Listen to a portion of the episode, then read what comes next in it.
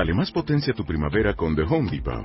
Obtén una potencia similar a la de la gasolina para podar, recortar y soplar con el sistema OnePlus de 18 voltios de Ryobi desde solo 89 dólares. Potencia para podar un tercio de un acre con una carga. Potencia para recortar el césped que dura hasta dos horas. Y fuerza de soplado de 110 millas por hora. Todo con una batería intercambiable. Llévate el sistema inalámbrico OnePlus de 18 voltios de Ryobi. Solo en The Home Depot. Haces más. Logras más.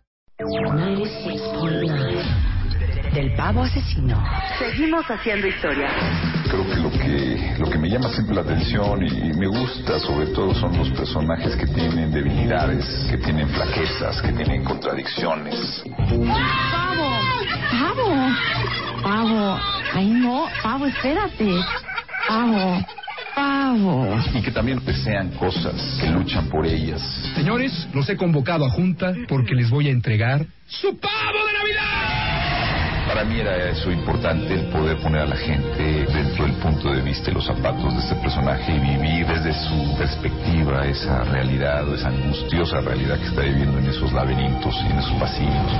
Mientras, del inodoro surgían ruidos extraños. ¿qué es eso? Soy en ruidos. Pobre Charo, reencarnó el excusado. No seas idiota, gordo. Está allá adentro, hay que sacarla. Del pavo asesino al Oscar 2015. Al Oscar 2015. Seguimos haciendo historia. For Birdman or The Unexpected Virtue of Ignorance. Alejandro G. Iñárritu for original screenplay. Golden Globe goes to Best Picture nominee. W Radio. Rumbo al Oscar 2015. ¿Pero qué estás allá adentro del excusado? ¿Qué no ves que es el único lugar que me podía esconder del pavo? Ay, perdón. Hace frío y estoy lejos de casa. Hace tiempo que estoy sentado sobre esta piedra. Yo me pregunto, ¿para qué sirven las guerras? Tengo un cohete en el pantalón vos estás tan fría como la nieve a mi alrededor. Vos estás tan blanca que ya no sé qué hacer. ¡Qué cosa más bonita! La otra noche te esperé bajo la lluvia dos horas, mil horas, como un perro. Perro. Cuando llegaste me miraste y me dijiste loco, estás mojado, ya no te quiero.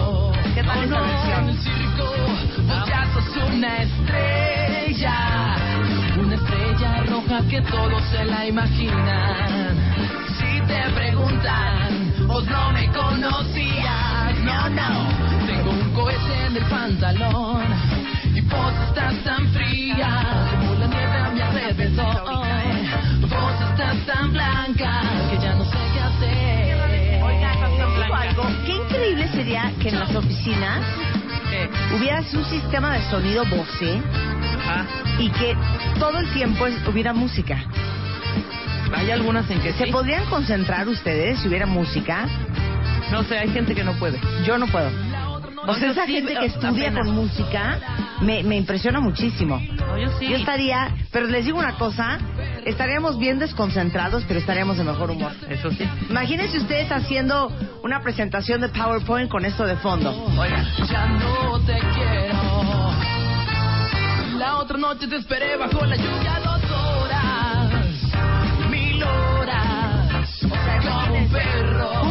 revisión de presupuestos con el jefe y esto de fondo. Dijiste loco, estás mojado, ya no te quiero. No, no, no.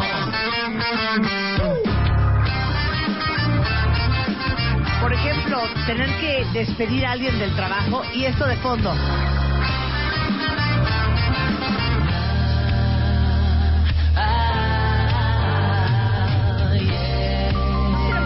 La vida? Preciosa. Si tuviéramos música 24 por 7.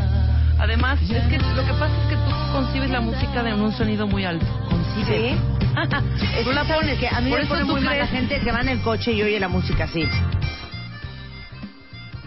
¿Qué Así es eso? Así es para estudiar o ¿Qué para es hacer eso? el PowerPoint. Así No, sí. pero si hay gente que va en el coche y trae la música así. ¿Quién de ustedes trae la música así? Yo solo les voy a decir estoy- cómo traigo la música yo, Yo en el pero coche. cuando estoy buscando una, Yo, una calle. y estoy lejos de casa.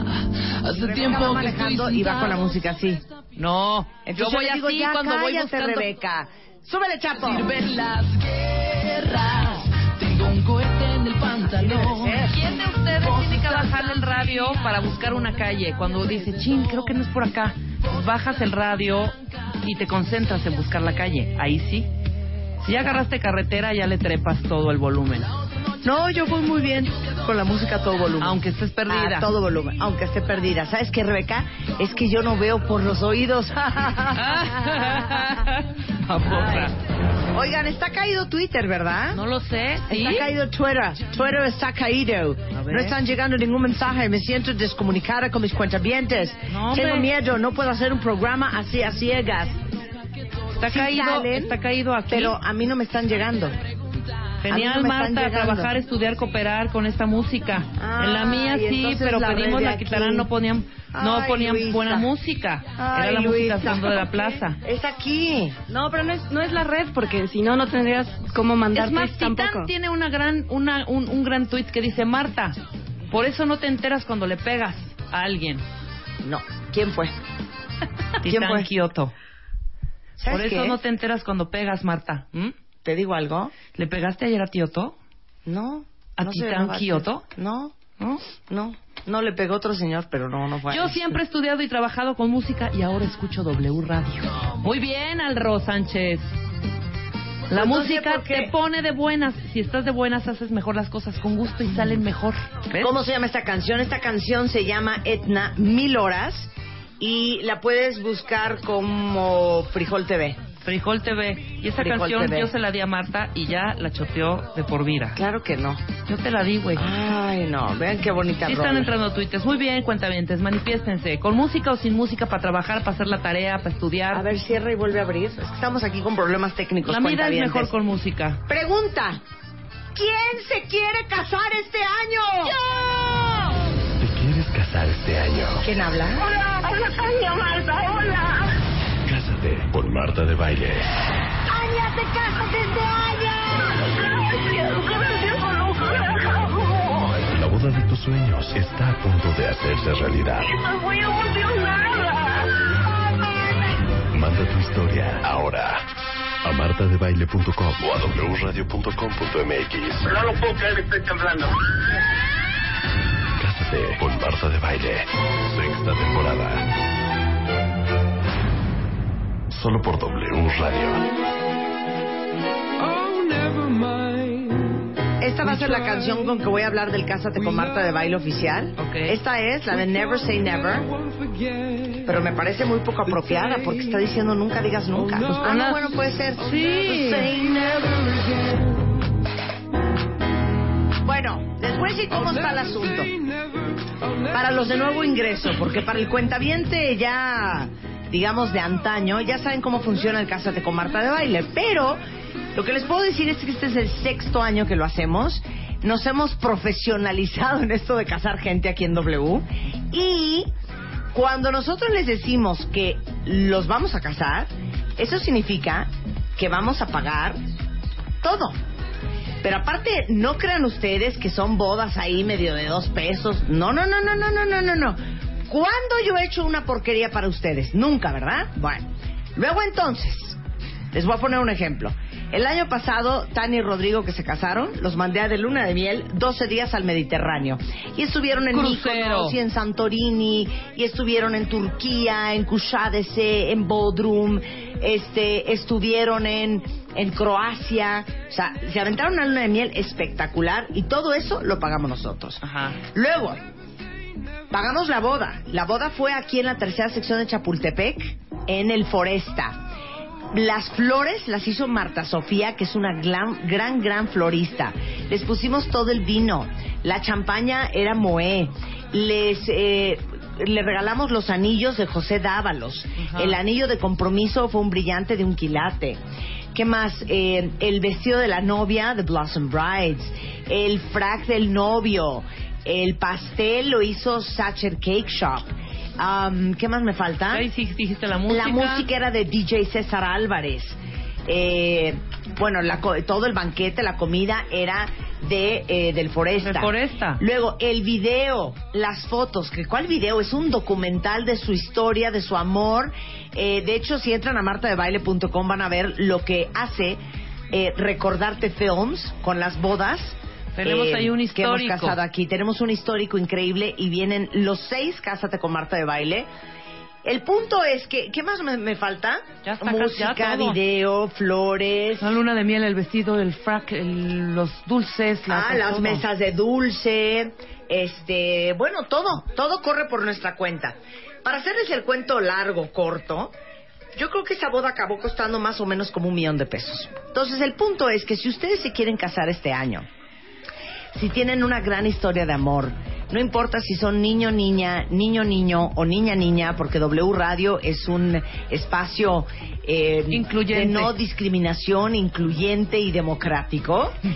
Pueden ustedes mandarnos su historia de amor, ya sea a martadebaile.com, ahí en línea lo pueden subir, o en wradio.com.mx. Y la mejor historia de amor es a quien le vamos a regalar su boda este año. Así como lo oyen, tal cual, tal cual, tal cual. Recomendación, no pierdan el tiempo en los preámbulos e introducciones de su historia, al grano. No cuenten desde que estaban en primaria. No les, no saluden a, A ver, Marta. pero, a ver, a ver. No saluden A ver. a, Marta Consejos, media, media consejos hoja. de Rebeca Mangas para escribir su historia Exacto. de amor. Ok. Acuérdate, que- ¿cuántos caracteres son? Mil caracteres. ok. Entonces, consejos de Rebeca Mangas para escribir su historia de amor para el Cásate con Marta de Baile U- 2015. Uno. Dos, pa- pa- de- perdón, palabras pegadas no. Es decir, que no pongan espacio entre palabra y palabra. Dejen en un espacio porque pues aquí leemos todo y nosotros de verdad nos confundimos y ni le entiendes y te aburres.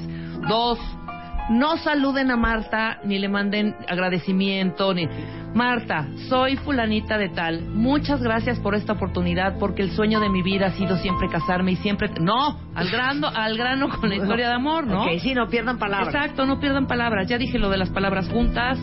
¿Qué más? ¿Me faltaba? Dime alguna otra. Ah, las fotos. Las fotos. Las fotos tienen que estén no pongan a toda la familia, ¿no? Sí. Porque luego es quién será? ¿Será este de la esquina? No. Pónganse ustedes dos, él o ella, ella y él, ¿no? Generalmente tratamos de escoger la historia que sea la boda por primera vez. No, ya llevo cuatro, ya llevo, es mi cuarto, mi cuarta, mat- mi cuarto matrimonio, pero este sí es mi sueño. No, no, o sea, por favor, que sean, esa es la ilusión, el casamiento la primera vez, etcétera, etcétera. Ok, segundo punto importantísimo, tercero ver, o cuarto. A ver.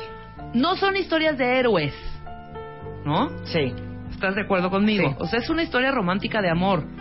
Que mi marido era bombero ahí en Wisconsin, entonces, y, y recogió 85 mil perros. ¡Ay, ¡Qué preciosa historia! Es una historia de amor. Claro. No de héroes ni de heroínas. Claro. ¿no? Aparte, otra cosa, es una historia de amor. O sea, escriban su historia de amor. No, no, no, no a lo mejor por, por conmover. Exacto. ¿No? Empiezan con historias súper trágicas. En real, y, y luego, cuando eh, no las escogemos, se enojan porque dicen, pero ¿cómo es posible si ella lo necesitaba? Aquí no, se trata de quién necesita más la boda, Exacto. ni de quién ha sufrido más. Se trata de la mejor historia de amor. Punto. ¿Ok? Aquí no hay se la merece o la necesita. No, Exacto. no se la merece nadie. Sí. Todos nos las merecemos. Claro. Pero tú eres la más creativa. Claro. ¿No? Y acuérdense, y saben que les, yo les voy a dar otro consejo. Pongan a gente que no los conoce tan bien a leer su historia, la que escribieron antes de mandarla. Porque de repente uno, como es, es, ahora sí que es muy difícil ser juez y parte, es difícil como Tener saber qué objetividad. tan objetivo está siendo y qué tan imparcial. Es que, perdón, cada, cada quien cree que su, su historia de amor es la mejor y la única y la más creativa. Pues Claro. sí, en nuestro Claro. corazoncito sí. Pero igual para la gente dice, hija, maná, si está bien aburrida. Cámbiale acá o ponle las Claro. cosas que me contabas O cuando estabas puede ser, ¿sabes emocionada. qué, Manís? Esta historia que estoy leyendo no representa lo que yo sé de ti de Jorge. Exacto. ¿Me entienden? Exacto. Bueno, esos son los consejos para el Cásate con Marta de Baile. El día que vamos a cerrar la convocatoria es el día 11 de marzo. Yo les recomiendo que no se echen en sus laureles, que pongan a trabajar ese texto, que son mil caracteres, y entran a martadebaile.com o wradio.com.mx y ahí van a escribir su historia. Aparte, hasta Silly les va a regalar el colchón. Hijo, man. Philips un vale por 50 mil pesos para comprar en su showroom todo lo que necesitan. Y la verdad es que les vamos a hacer una boda verdaderamente espectacular. Entonces no desaprovechen esa gran oportunidad. ¿Te quieres casar este año? ¿Quién habla? Hola, Tania Marta, hola. Cásate con Marta de Baile. Ania, te casas este año. La boda de tus sueños está a punto de hacerse realidad. Estoy muy emocionada. Manda tu historia ahora a martadebaile.com o a wradio.com.mx. No lo puedo creer, estoy temblando. Cásate con Marta de Baile. Sexta temporada. Solo por W Radio.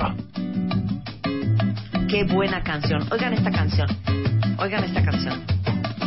Entrar a la oficina de tu jefe y que esté esto de fondo. Diga, ¿cómo estás, Suárez? Pásate, hijo. Vamos a hablar del trimestre del 2016. Pásale, Suárez. ¿Cómo estás, hijo? Aquí está tu contrato. Vamos a tenerlo que dar por concluido. Fírmalo, manito.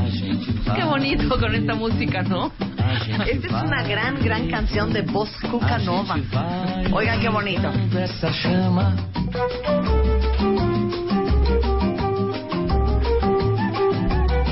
Com todo emblema, todo problema, todo sistema. ¿Qué tal, Bedoya? Buenas tardes, toma asiento. Te vamos a que tener que transferir. ¿Hablas?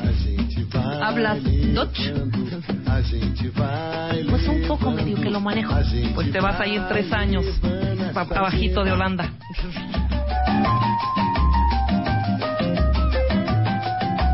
Mesmo com nada feito, ¿Cómo estás, Jessica? Qué gusto que estés aquí. Oye, fíjate que ayer tuve la junta con eh, la presentación que me entregaste y fíjate que hubo varios errores de dedo en la página 16, lo cual no se permite en esta empresa, por lo cual te pido que pases en este momento con Bedoya a Recursos Humanos.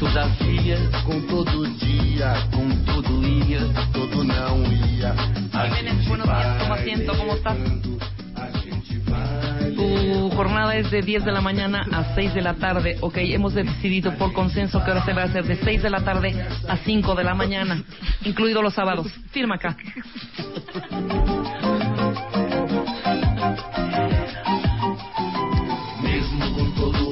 Oiga, don Juan, ¿se acuerda que nosotros por el taxi que usted nos maneja le estábamos pidiendo una cuota de 300 pesos al día y la, la gasolina corría por su cuenta? Ahora se la vamos a tener que subir a 450. Espérame, don Juan, no se vaya, no se vaya, no se vaya. Y la gasolina la paga usted.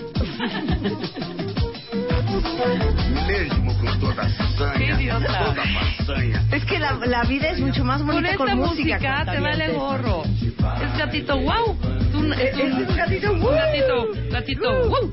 O podría ser de... Queridísima Rebeca, como tú sabes, se acaban de fusionar las dos empresas. Desafortunadamente va a haber recorte de personal. Fírmame tu renuncia, hija, porque no te vamos a liquidar.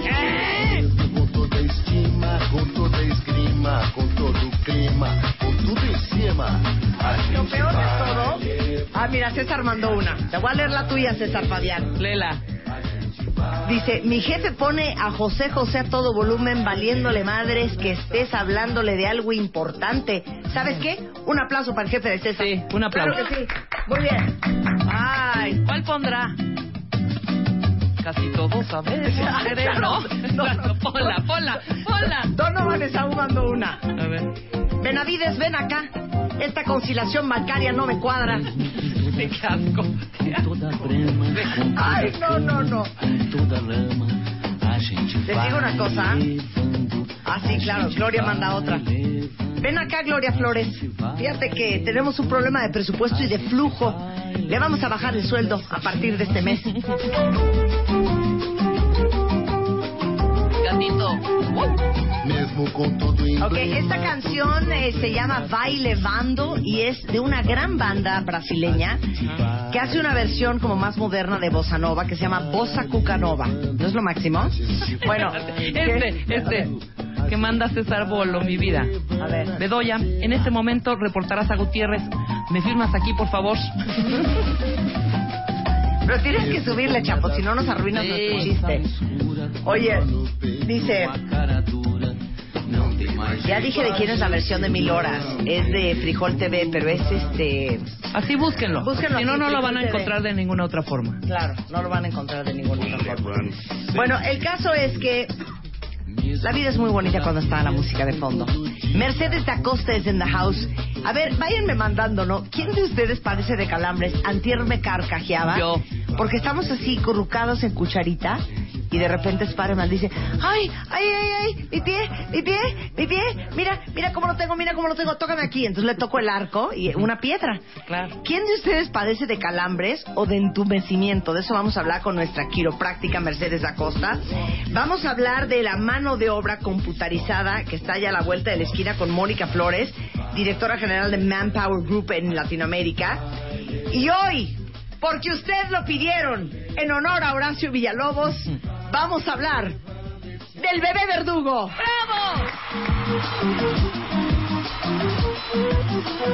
Y como el sábado estuve eh, con Horacio Villalobos, Ajá.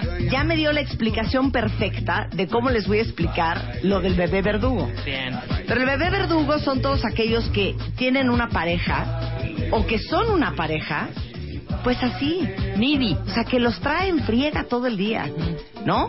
Les vamos a dar ejemplos del bebé verdugo y van a reír muchísimo. Todo eso y más en W Radio, regresando del corte. Com toda esgrima, com todo clima, com tudo em cima. A gente vai levando, a gente vai levando, a gente vai levando,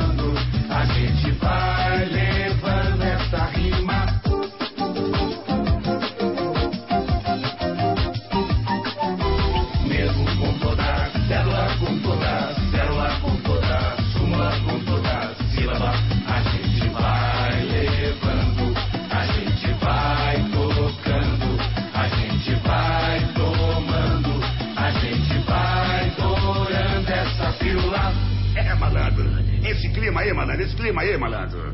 Beleza. Adiós. WFM 96.9. 84 años haciendo radio. XEW. La hora azul del recuerdo. El grillito cantor de la serie radiofónica de más impacto. Chucho el Muy agradecido, muy agradecido, muy agradecido. Ustedes la hora íntima de Argentina. 30.660 días al aire. 735.840 horas de transmisión. Y seguimos haciendo historia. For original screenplay, For achievement in directing, the nominees are the Best Picture nominees Alejandro G. Iñárritu, for Birdman or The Unexpected Virtue of Ignorance. And the Oscar goes to... Detrás de los micrófonos de WFM, Alejandro González Iñárritu y Martín Hernández. W Radio. Rumbo al Oscar 2015.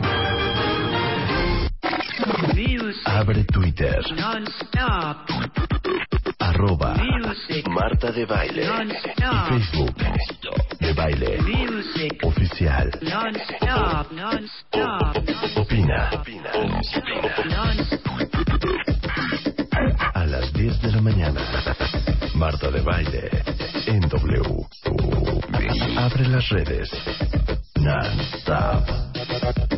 Non-stop. Escribe. 10.32 de la mañana en W Radio. Bueno, ahí les va. Les pregunté en Twitter y en Facebook, ¿quién de ustedes padece de calambres infernales? Y entonces, ahí te va Mercedes Acosta, lo que contestan los cuentavientes. Dice aquí, yo en el pie y me quiero morir. A mí me pasa a veces cooperando y qué oso ¿A y qué no? incomodidad. ¿No? Este, tengo 35 y no sé qué es eso. Muy bien, sublim, sublim. Tere dice, yo a veces cuando ando con zapatos totalmente de piso o planos, me da también un calambre. Aparte son calambres y entumecimientos, ¿eh? Elizabeth dice, a mí se me acalambre el estómago. ¿Cómo? Ah, no, bueno, ese es otro tema. ¿Qué es eso, Elizabeth? Eh, ¿Quién más? Eh, eh, alguien más dice, yo imagínate cooperando y de repente un calambre de los mil demonios en la espalda. Adiós inspiración. Gema dice, después de una caída se me entumieron los tres deditos del pie izquierdo. Eso fue el viernes. Y ahora no despiertan. Bueno, Claro. vamos a hablar sobre los calambres, por qué hay gente a, lo- a la que les da mucho, qué son y qué es el entumecimiento.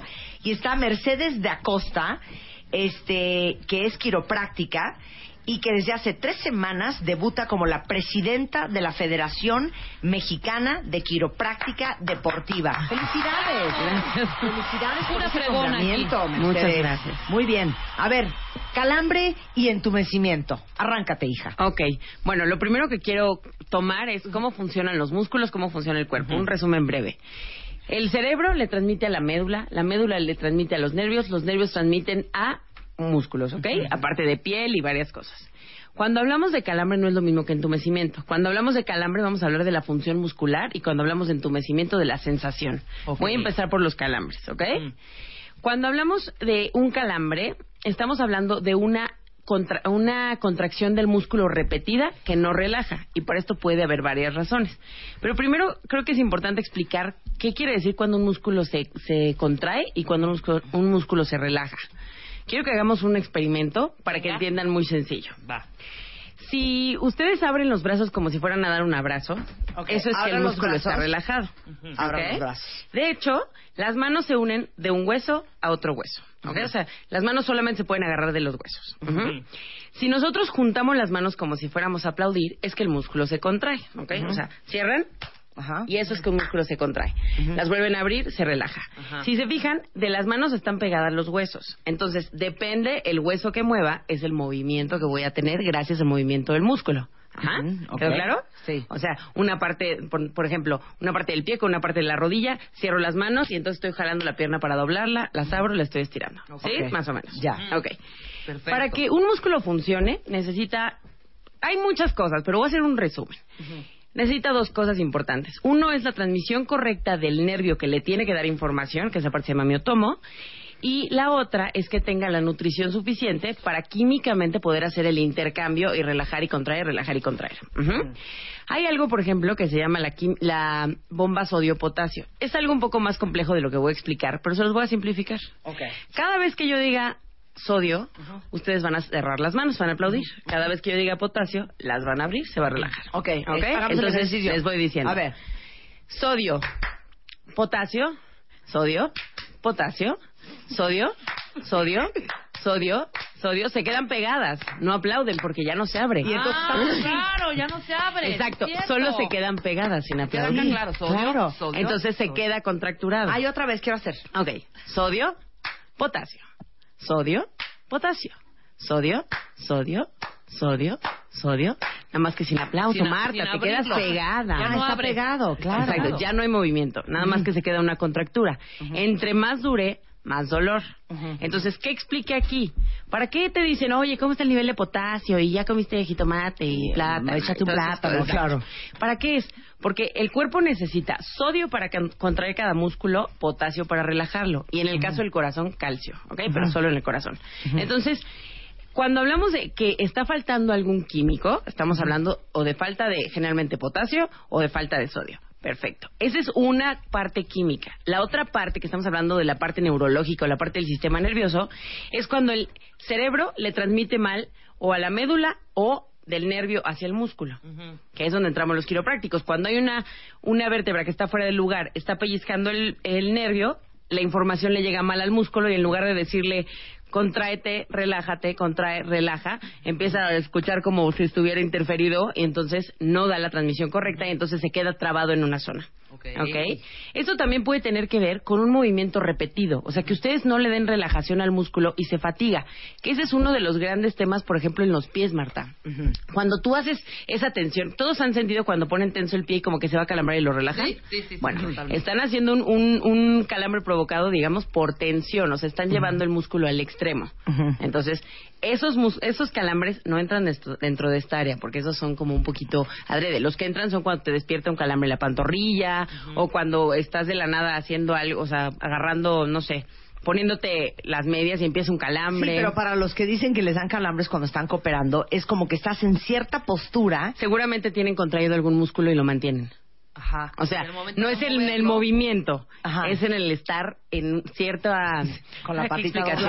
Exacto. Es el estar en una posición con este por un tiempo, digamos, ¿no? Entonces, generalmente el músculo ahí como que le cuesta relajar porque lo mantuviste demasiado. Es como un poquito Pero, del por pie. ejemplo, a mí el peor dolor, deja tú el de los deditos y el de, ay, ay, ay, que yo hago así y ya se me quita. O en, el peor que me ha dado de calambres, cuando estás súper relajado, sí. me estiro así de...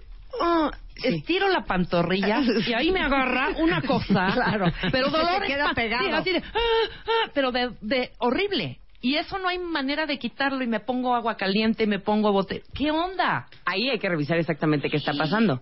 Si Ay, tú no. te alimentas bien y si comes potasio, ¿no? Plátano, jitomate, jugo de naranja, todo, generalmente no es por falta de químico, no es por, por falta de potasio. Generalmente es porque hay una interferencia en el nervio que hace que tu músculo sea susceptible a recibir esa mala información y quedarse en cierta posición sin que tú lo mandes. Sí, Le pero llega es mal el cierto, mensaje. que es cuando te estiras así deli, Sí, deli, deli, de repente como que se te engarrota la de la nada le pides un movimiento extremo al cuerpo, o sea, no tiene cuando, por ejemplo, vamos a hacer ejercicio, cuando te dicen, "Oye, vamos a hacer calentamiento." Ajá. Tal cual el calentamiento es que entre calor en el cuerpo, o sea, que llegue sangre a los músculos. Entonces, si tú de la nada, el músculo frío, relajado, no hay mayor sangre que la normal, tú haces un movimiento extremo, le estás pidiendo un movimiento extremo sin la preparación, entonces es fácil que sea calambre.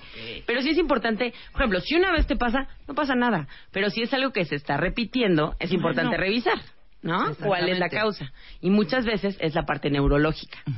¿ok? Porque la, la alimentación, bueno, revise cada uno su alimentación, pero si están bien alimentados, generalmente es una parte neurológica que no tiene que ser grave, pero es un aviso. Sí, claro, por supuesto. Hay un dato muy importante, por ejemplo, cada nervio transmite sensación, función, eh, función y movimiento. Ujú.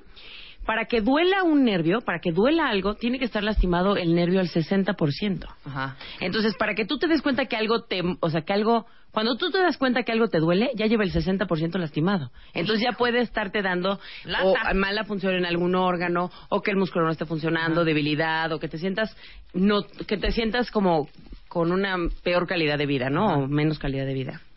¿Ok? Sí, claro, claro. Entonces, eso es importante revisar de dónde viene. Y de ahí le voy a sumar el tema del entumecimiento. Hay algo que, este, no sé si podemos tuitearlo, una imagen que se llama dermatomos. Esa imagen nos explica por colores, hazte cuenta que secciona el cuerpo y te va a decir qué parte del sistema nervioso tiene que ver con que tú sientas qué parte del cuerpo. No sé si alguna vez les ha tocado ir con algún doctor o que alguien les diga, no, me duele la mano y se me duerme, pero ya me dijeron que es el cuello. O sea, ¿dónde está esa Sí, relación? claro. En ese esquema quiero que lo vean. O sea, el color verde nos está hablando de todo lo que tiene que ver con las cervicales, que es el cuello, y nos da sensación a toda la cabeza, a todo el cuello, a los hombros, a los brazos, a las manos y a la parte y a una parte del antebrazo. La espalda alta es la parte azul, es la espalda alta, tórax, abdomen y la parte que nos faltaba el antebrazo. La espalda baja, que es la morada, va toda la espalda baja, toda la parte de enfrente de las piernas, incluyendo cadera, muslo, rodillas, espinillas, pies, plantas de los pies y dedos. Y el sacro, que es la parte roja, va toda la parte de atrás de las piernas, una parte de los talones, una parte de, este, de los pies, parte baja de las piernas y genitales. Ajá. Entonces, cuando transmit, cuando sentimos cualquier cosa, tiene que ir con esa, con ese como caminito, ¿no? Cerebro, médula, nervio, va mano, mano, nervio, médula, cerebro, ¿ok? Ok. Entonces vamos teniendo esa sensación y también ese movimiento. Cuando hablamos que hay alguna falta de sensibilidad o algo, a ver, les voy a poner otro ejemplo muy sencillo. ¿Alguna vez se han sentado mal y han sentido que se les duerme la pierna? La pierna y la nalga. El pie.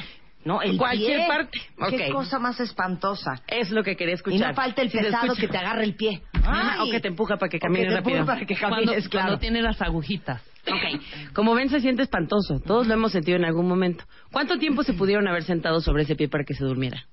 Ay, según Ay, yo, yo- tres minutos, No, cuatro. Pues Sí, lo que aguantes, pero es muy poco. Sí. ¿Y cuánto tiempo se tarda en recuperar? No, sientes una eternidad. Por- pero por lo menos son dos, tres minutos. Sí. Entonces, por un ratito que estuvo comprimido, alteró la sensación, puede alterar la fuerza y llega el momento en que cuando se recupera tiene que pasar por un proceso feo para regresar. Por un corto tiempo que estuvo lastimado, lleva un tiempo de recuperación, que eso es en cualquier área del cuerpo. Entonces, cuando hablamos de entumecimiento, ahí les va. El nervio no solo transmite la función de los músculos, sino también transmite la sensación. Todo lo que sentimos, la manera que lo conecta, es por el sistema nervioso. Entonces, si algo está lastimado en el sistema nervioso, podemos sentir cualquier cosa, desde lo normal hasta las sensaciones más feas de tu vida. O que no sientas nada. Ahora, si pero dime algo, Dime. claro. ¿Cuándo es me está dando una apoplejia?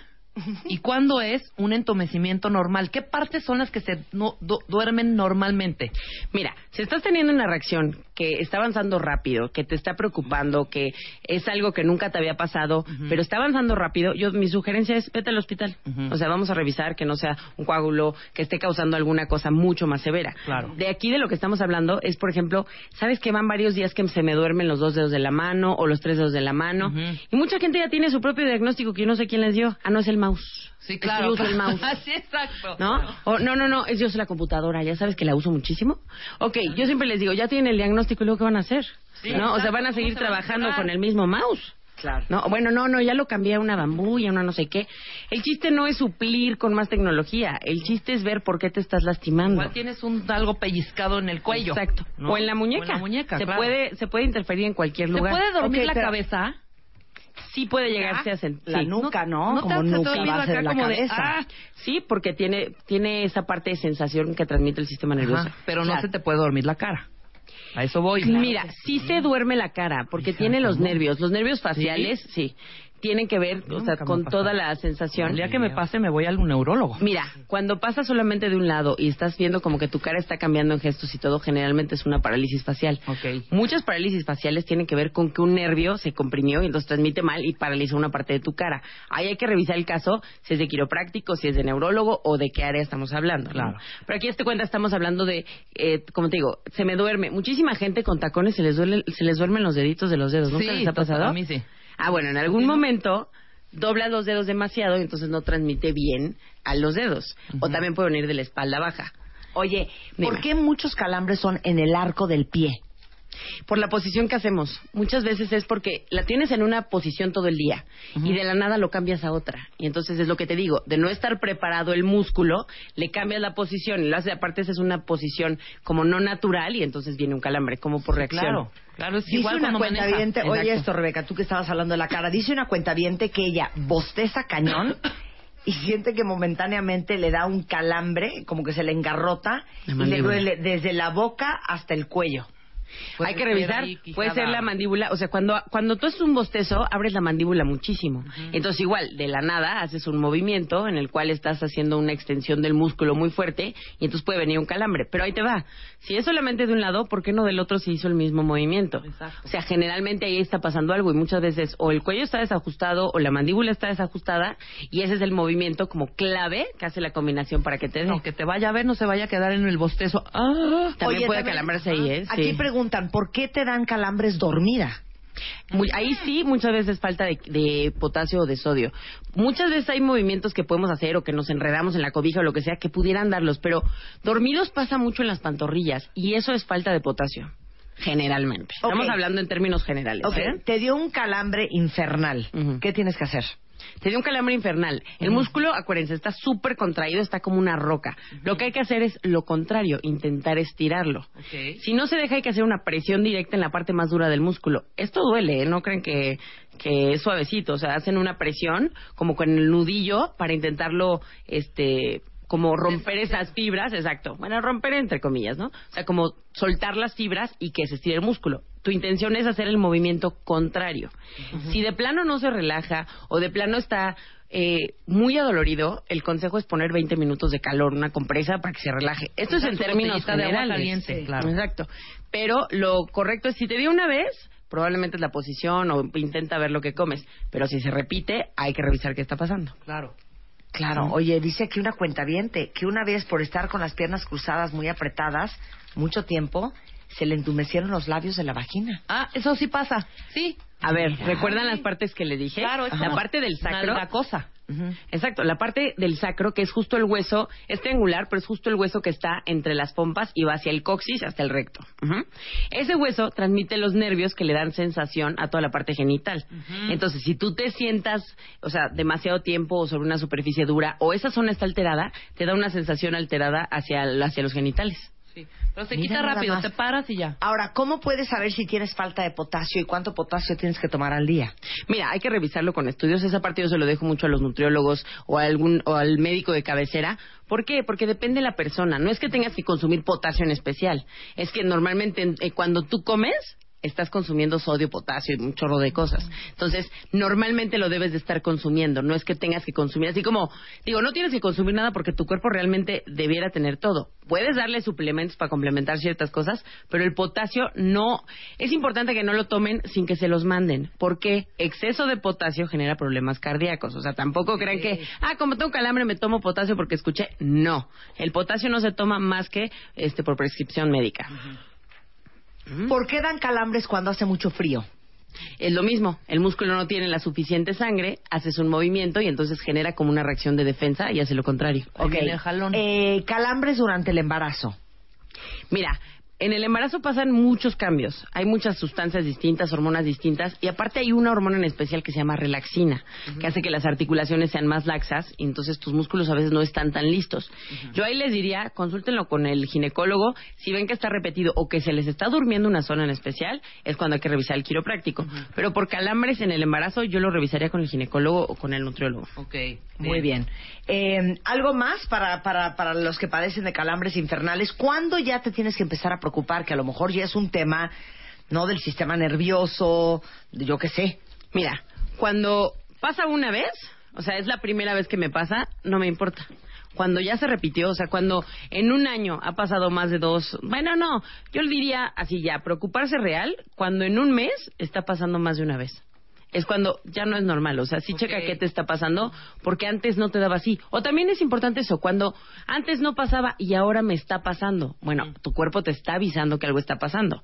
De ahí muchas veces pasa que me dicen, oye, es que, pues no, apenas me empezó nunca me había dolido la espalda, ¿no? Entonces empiezas a investigar y dices, oye, nunca te había dolido la espalda, pero llevas con los deditos del pie dormidos tres años, ¿no? O con falta de sensibilidad, o hay gente que me dice, oye, pues yo tengo impotencia. ¿Cuál es la relación?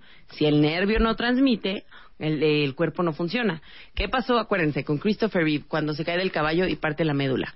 Ningún- ninguna parte de su cuerpo funcionaba. ¿Por qué? Porque desconectó el sistema central. Puedes ir, yo lo explico de esta manera, desconecta la fuente de poder, ¿no?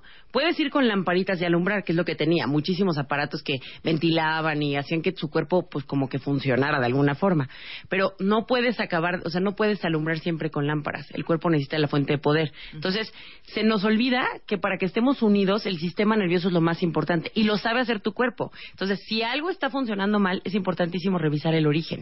Como estas cosas no duelen y no incapacitan, generalmente no las pelas. Pero son las cosas como el antecedente a que te dé una crisis o el antecedente a que tengas una degeneración importante. O Oigan, yo mover. traumada cuentavientes con todos los que dicen que bostezan y se les duerme la lengua, la boca, la mandíbula. ¿Qué es eso? Es un movimiento No, importante el bostezo eso. porque abres mucho la mandíbula. Yo les diría, véanse en el espejo, abran la boca y vean qué tan derecho es su, su mordida. Exacto. Generalmente, o sea, tienen alguna desviación. No tienen que tenerlo todos, pero eso te está diciendo que hay alguna de, la, de los cóndilos que son las articulaciones de la mandíbula o que puede estar articulando mal o que los músculos están distintos o por lo menos que traes un desbalance y puede venir de cualquier parte este, Igual del y ni es ni ¿no? un calambre y sí es que ya se me zafó la quijada. No, pero no, pero sabes que ya olvídate de que te dé ay, bueno, un calambre ya no pasa nada. O sea, puede ser que te falte potasio, pero puede ser que tengas un hay un cable pegado. También, claro. Y luego se te complique exacto. con otra cosa. Exacto. Y entonces vienen problemas más grandes. Entonces es como un primer aviso a que algo está pasando. Claro. A ver, la gente que se le hormiguean mucho las manos. Es lo mismo. En algún punto puede ser en el cuello, en el hombro, en el codo, en la muñeca, que te está dando un hormigueo en las manos. Por ejemplo, el famoso túnel del carpo, ¿no? Que después si quieren hablamos de eso. En la muñeca, hazte cuenta que hay como una especie de rompecabezas chiquito, justamente donde tú apoyas la palma de la mano, ¿no? El, el- como el talón de la mano. En esa parte hay un rompecabezas y ahí se hace un pequeño puentecito, que por ahí pasan los nervios hacia las manos, las vainas importantes. Cuando tú tienes algo desajustado en la muñeca, generalmente cambia tu sensación en la mano y empieza a haber dolor y empieza a haber varios síntomas y sobre todo adormecimiento que te puede generar túnel del carpo, que no siempre es ese diagnóstico, ¿eh? Claro. O les voy a decir otra cosa, ahorita que dijiste el cuello. Yo tengo un disco herniado entre la quinta y la sexta cervical. Y me acuerdo hace muchos años un doctor me quería operar y el doctor Luque, el que inventó las barras de Luque, me dijo de ninguna manera, yo tenía 32 años, no te operes, que te quiten un disco es una cosa muy seria y estás muy joven. Me dijo, lo que vas a tener que hacer es cuidarte porque cuando yo, por ejemplo, me estreso o cuando echo la cabeza para atrás mucho tiempo, se me duerme el, el lado izquierdo del, del brazo. A ver, dime algo, Marta. ¿No te Eh. pasa cuando estás mucho en el celular? Sí, totalmente. Estás haciendo una posición cuello, claro. incorrecta, estás haciendo Claro. la, la cabeza hacia abajo, estás flexionando el cuello, limitas el espacio por donde sale el nervio, o sea, lo presionas de manera local y entonces transmite mal. Y entonces viene esa parte que les digo, es como si te sentaras mal, nada más que en el cuello. Se duerme. Entonces, ahí hay que solucionar. ¿Sabes qué. Marta? No agache la cabeza. Sí, no agache la cabeza. Bueno, déjenme decirles que eh, Mercedes Acosta, presidenta de la Federación Mexicana de Quiropráctica Deportiva de, y este, quiropráctica por la Parker College of Chiropractic Dallas, Texas, USA, está aquí en la Ciudad de México y pueden encontrarla en Twitter en arroba quiroprácticas o en el consultorio, que es el 5516-2854 y el 5273-8196. Ahorita te damos toda la información. Mercedes, gracias. Encantada. Y Mercedes hizo un artículo impresionante para MOA sobre cómo la silla en la que están sentados los está matando. Ahorita les mando ese, esa gráfica impresionante. Eh, la silla es el peor enemigo. Y aparte, volvimos a repetir, el tema de la silla volvió a aparecer en la edición de diciembre de la revista MOA, de cuántos, este, cuándo te vas a morir. Sale cuántos años de vida te resta estar, porque estamos en una silla creo que entre 5 y 7 horas al día, ¿eh? Yo diría que más en México, por el tráfico y por todo. Exactamente. ¿Cuánto tiempo estás sentado y cuántos años de vida te está restando? Déjame agregar un artículo que están haciendo. Bueno, están haciendo unos estudios para ver cuál es la manera de contrarrestar el estar sentado, ¿no? Entonces, están viendo si el hacer mucho ejercicio o el estar muy, o sea, como cuando estás activo, estar muy activo, ¿no? Entonces, como si eso supliera la parte de estar sentado. Y la conclusión de este estudio es que la única forma de contrarrestar el estar sentado es, es estar parado. Sí, claro, claro. O sea, no hay nada, No hay nada por más. más. atleta que seas, el estar mucho tiempo sentado siempre te va a hacer sedentario. Exacto. Entonces, esa parte yo les diría, si cada media hora se pone una alarmita, se paran 30 segundos y se sientan, nadie se va a enojar, no se van a desconcentrar, pero sí van a cambiar su postura y van a ser menos sedentarios de lo que eran. De acuerdísimo, muy bien. Ahorita les mando esas dos gráficas de la revista MOA. Los que tienen MOA en, ah, en vivo, eh, si ven el artículo que salió en noviembre, Noviembre. o noviembre, Ujú. ¿verdad? De la silla escrito por Mercedes se van a traumar y o diciembre con el cuándo te vas a morir.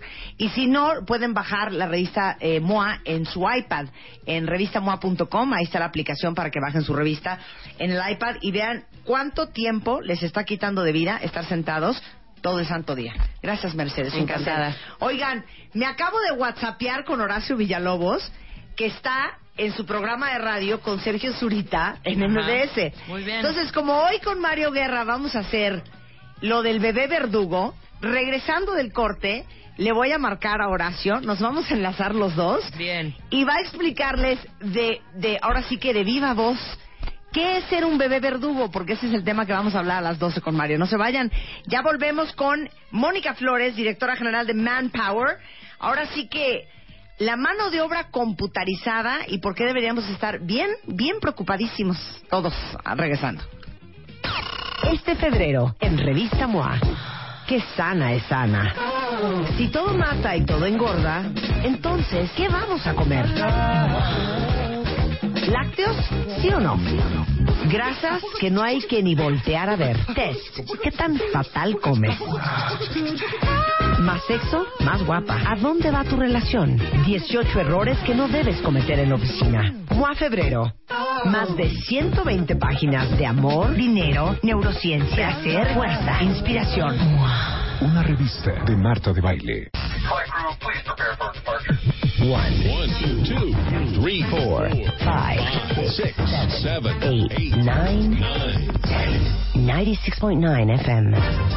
10 años. Al aire. 11.36 de la mañana en W Radio. Y está con nosotros Mónica Flores. Ella es directora general de Manpower Group para toda la Latinoamérica. Es eh, la responsable de la operación de 18 países y es reconocida como una de las mujeres más poderosas en el mundo de los negocios de México y una madre, una madre, una, una madonna para todos ustedes, críos en este mundo laboral. Porque Mónica ha venido muchas veces a hablarles de a cómo nos va a tocar en el futuro las chambas, la los reclutamientos, este, qué vamos a tener que tener los seres humanos para competir, no contra Corea eh, y China y Finlandia, para competir contra la computarización. Y hoy vamos a hablar de cómo le podemos hacer los seres humanos para seguir siendo importantes y necesarios en nuestras chambas en el 2025. Bienvenida, Mónica Flores.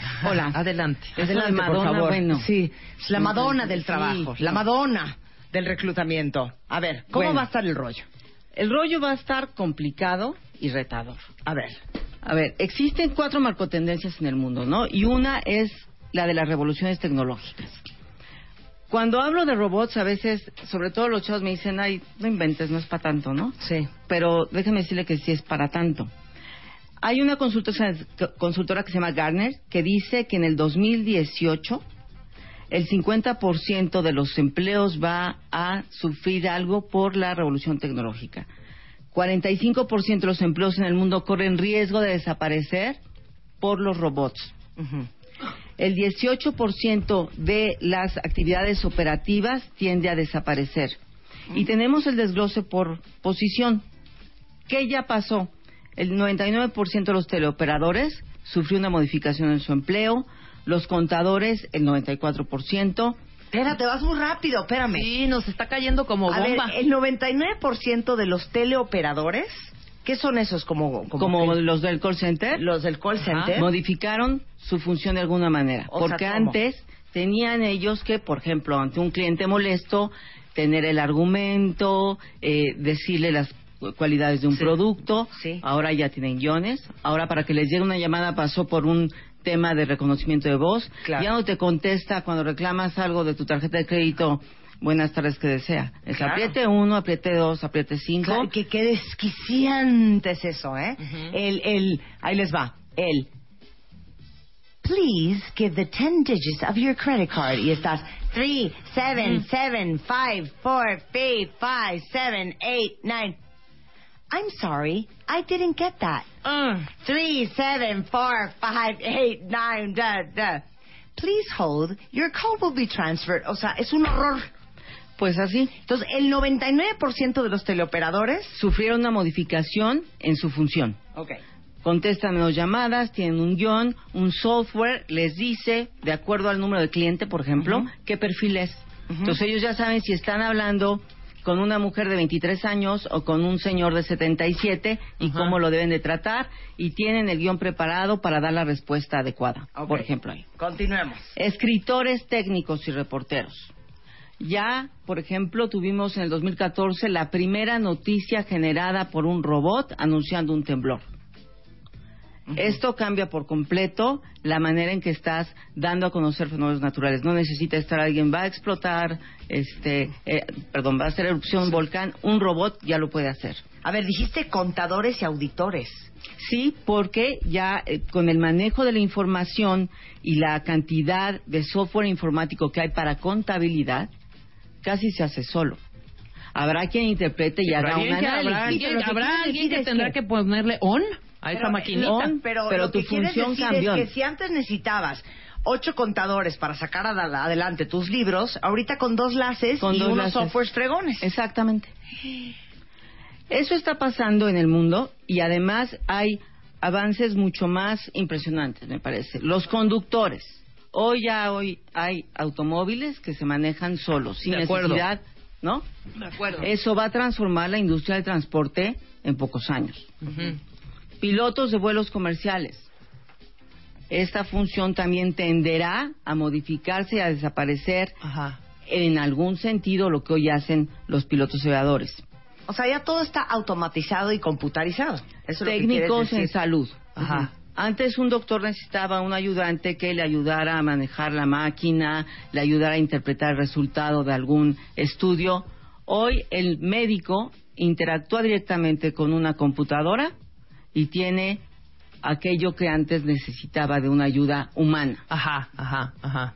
Y más allá de eso, hoy hay, por ejemplo, un software que se llama Watson, que empieza a acumular toda la información que existe, por ejemplo, para el cáncer y le ayuda al médico a hacer el diagnóstico mucho más rápido para encontrar rápidamente la dosis que requiere el paciente. Claro. Esto te ahorra tiempo, pero además es una máquina, es un software que aprende, porque va acumulando información y va sacando algoritmos cada vez más complejos que hacen que saque conclusiones mucho más acertadas, por ejemplo, en cuanto a enfermedades.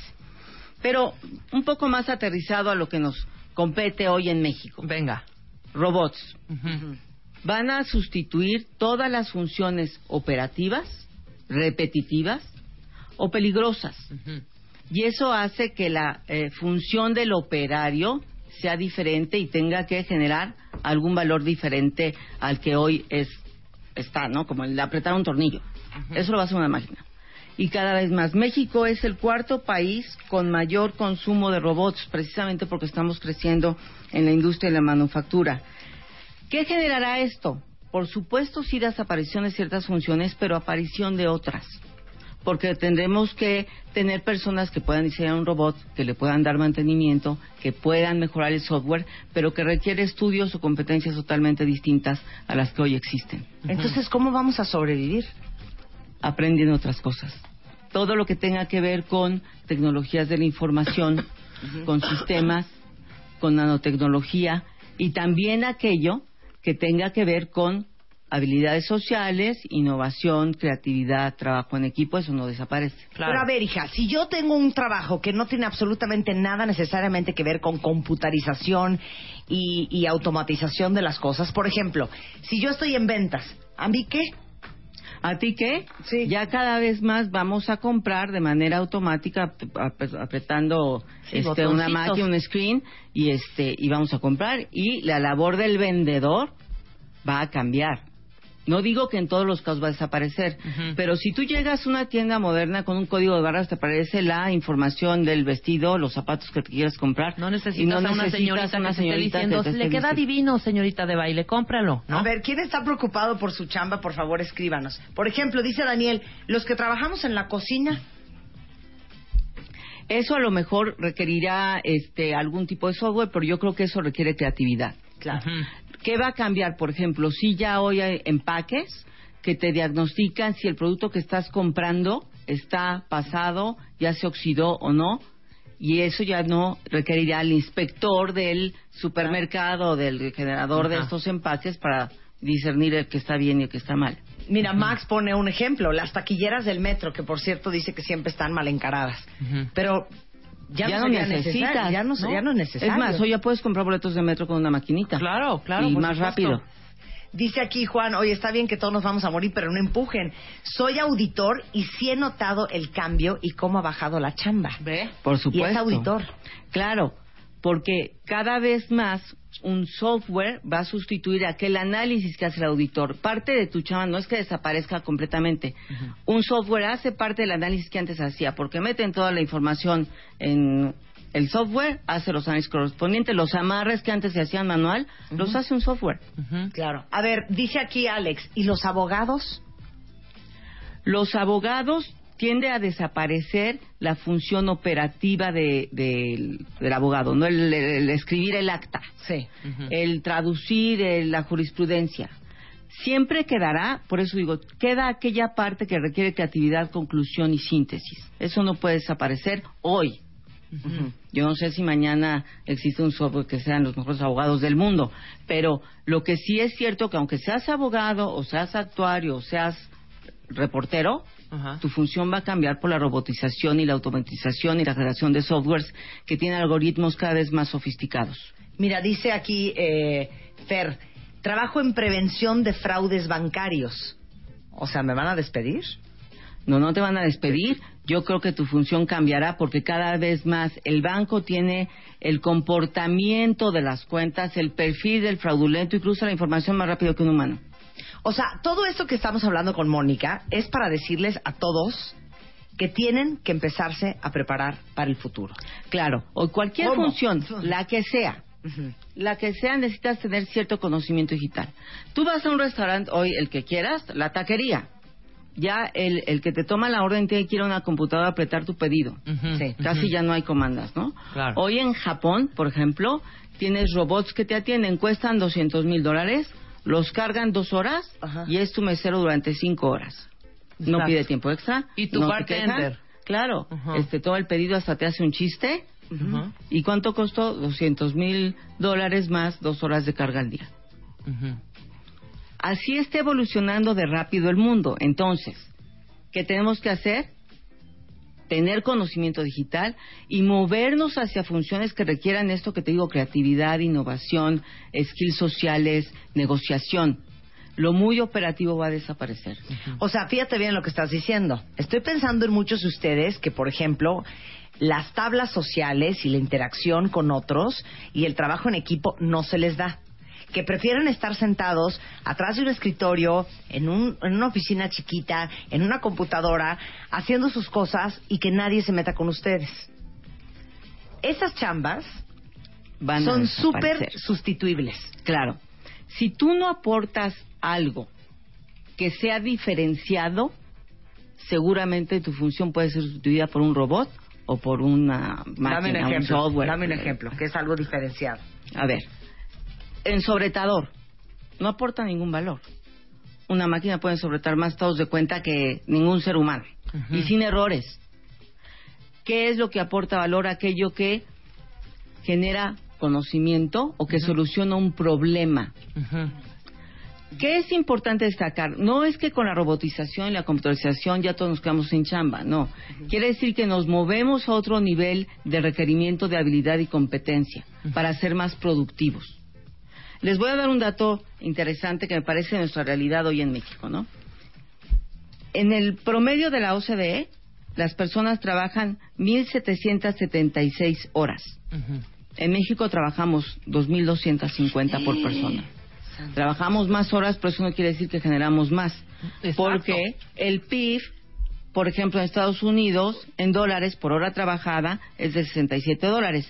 Y en México es de 16.23. Porque estamos enfocados a esas funciones muy Esas repetitivas, minucias, esas que no minucias. generan innovación, que no generan conocimiento, que es repetitivo, ¿ya sabes? Entonces, en la medida que no podamos generar esas competencias o movernos a esta parte del trabajo, nos vamos a quedar sin chamba. O sea, lo que quiere decir con el tema del PIB entre Estados Unidos y México y las horas en que trabajamos aquí, que son 2.200 contra 1.700 con otros países de la OCDE, es que nosotros perdemos mucho tiempo haciendo cosas que no generan ni lana ni valor. Exactamente. Punto. Lo resumiste perfectamente bien. Otro ejemplo que yo doy cuando me dicen que, o en algunos foros me han dicho, ay, es que qué exagerada, ¿no? Está como muy futurista.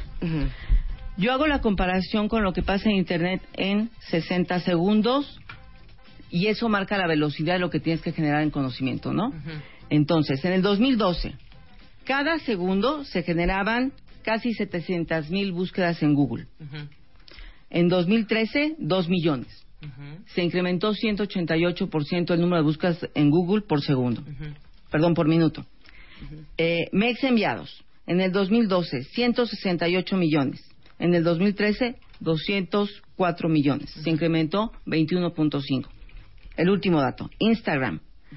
3.600 fotos por minuto. En 2013, 216.000. Aumentó 500%. Hijo, mano, claro. Si tú no has aumentado tu productividad por lo menos 20%, esa generación de valor o conocimiento, pues estás out Estás frito, claro. game. O sea, ya, gracias por participar, porque quedarás fuera. Por eso es tan importante lo que habíamos comentado la vez pasada, que los empleadores hoy no encuentran personas que tengan esas habilidades para generar competitividad en las organizaciones. Hospitales. Antes, una enfermera o un ayudante de enfermero te generaba tu vasito con las tres píldoras que ibas a tomar durante el día. E iba cuarto por cuarto y se tardaba a lo mejor ocho horas en recorrer todas las habitaciones del hospital con la dosis. Hoy lo hace un robot. Sí, claro. El robot no se equivoca. Ahora y lo hace mucho más rápido. Claro, ahora dime una cosa, Mónica, para todos los que nos están escuchando. ¿Cómo te preparas con estas competencias transversales de innovación, creatividad y habilidades sociales? Bueno, la ideal es que desde el chiquito, ¿no? Te fomenten la lectura, te fomenten conocimiento matemático, en la escuela te ayuden a no aprender todo de memoria, sino a generar conclusiones. Pero los que ya estamos hoy en el mundo laboral las tenemos que desarrollar por nosotros mismos. Yo creo que lo primero es hacer una autoevaluación. Ya hay muchas evaluaciones también este, automáticas que te ponen en un nivel de desarrollo de competencia y de ahí hay que trabajar. A ver, dime una. Para que entre Por ejemplo, trabajo en equipo. Yo hago mi evaluación y, y sale que estoy muy bajo. Si el promedio que debería tener a 50%, tengo 20. Tengo que esforzarme por generar proyectos donde yo tenga que interactuar con las personas y generar un valor para el grupo. Claro, pero a ver, ¿hay, hay eh, ese tipo de pruebas en línea? Claro. A ver, ¿cuáles? Para que de una vez googleemos. Map Power Group y ahí te damos todos los consejos Ok. que puede haber. Entonces, ahorita Sí. mándenle un tweet a arroba manpower. Y les podemos generar... M-E-C-A. M-E-C-A. Y pregúntenles que cuáles son las aplicaciones en línea para este hacer sus Claro. pruebas, para ver cómo andan. cómo andan. Y hay muchísimas. Si ustedes googlean eh, evaluaciones de competencia, les salen varios ejemplos que pueden hacer completamente gratis. Ok.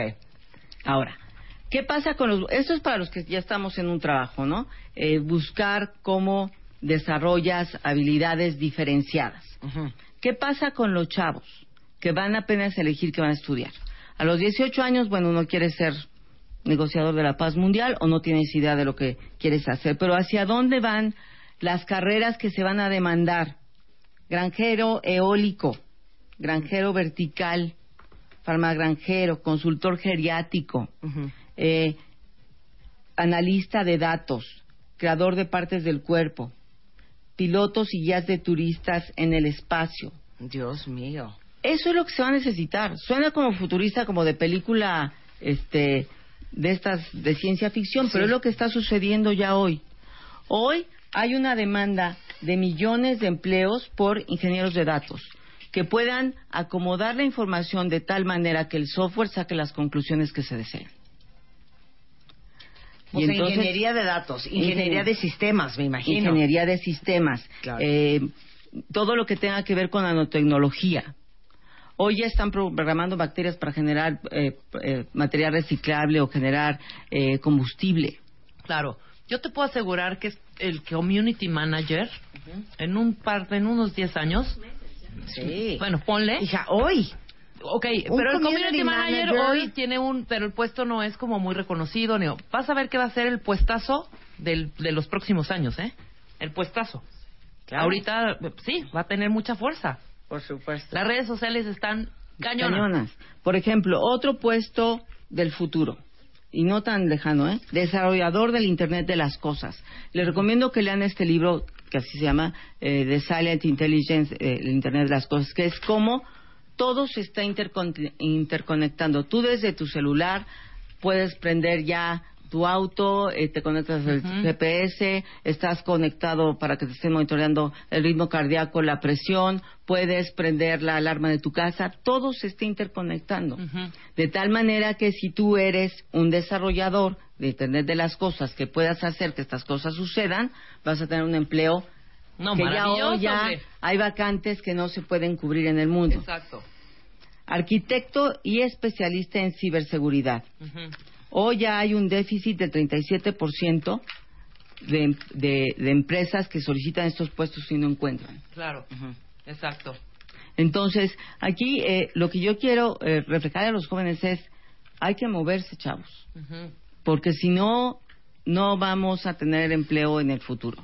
Esto de que quiero trabajar de 2 a 4 se vale siempre y cuando generes conocimiento de 2 a 4.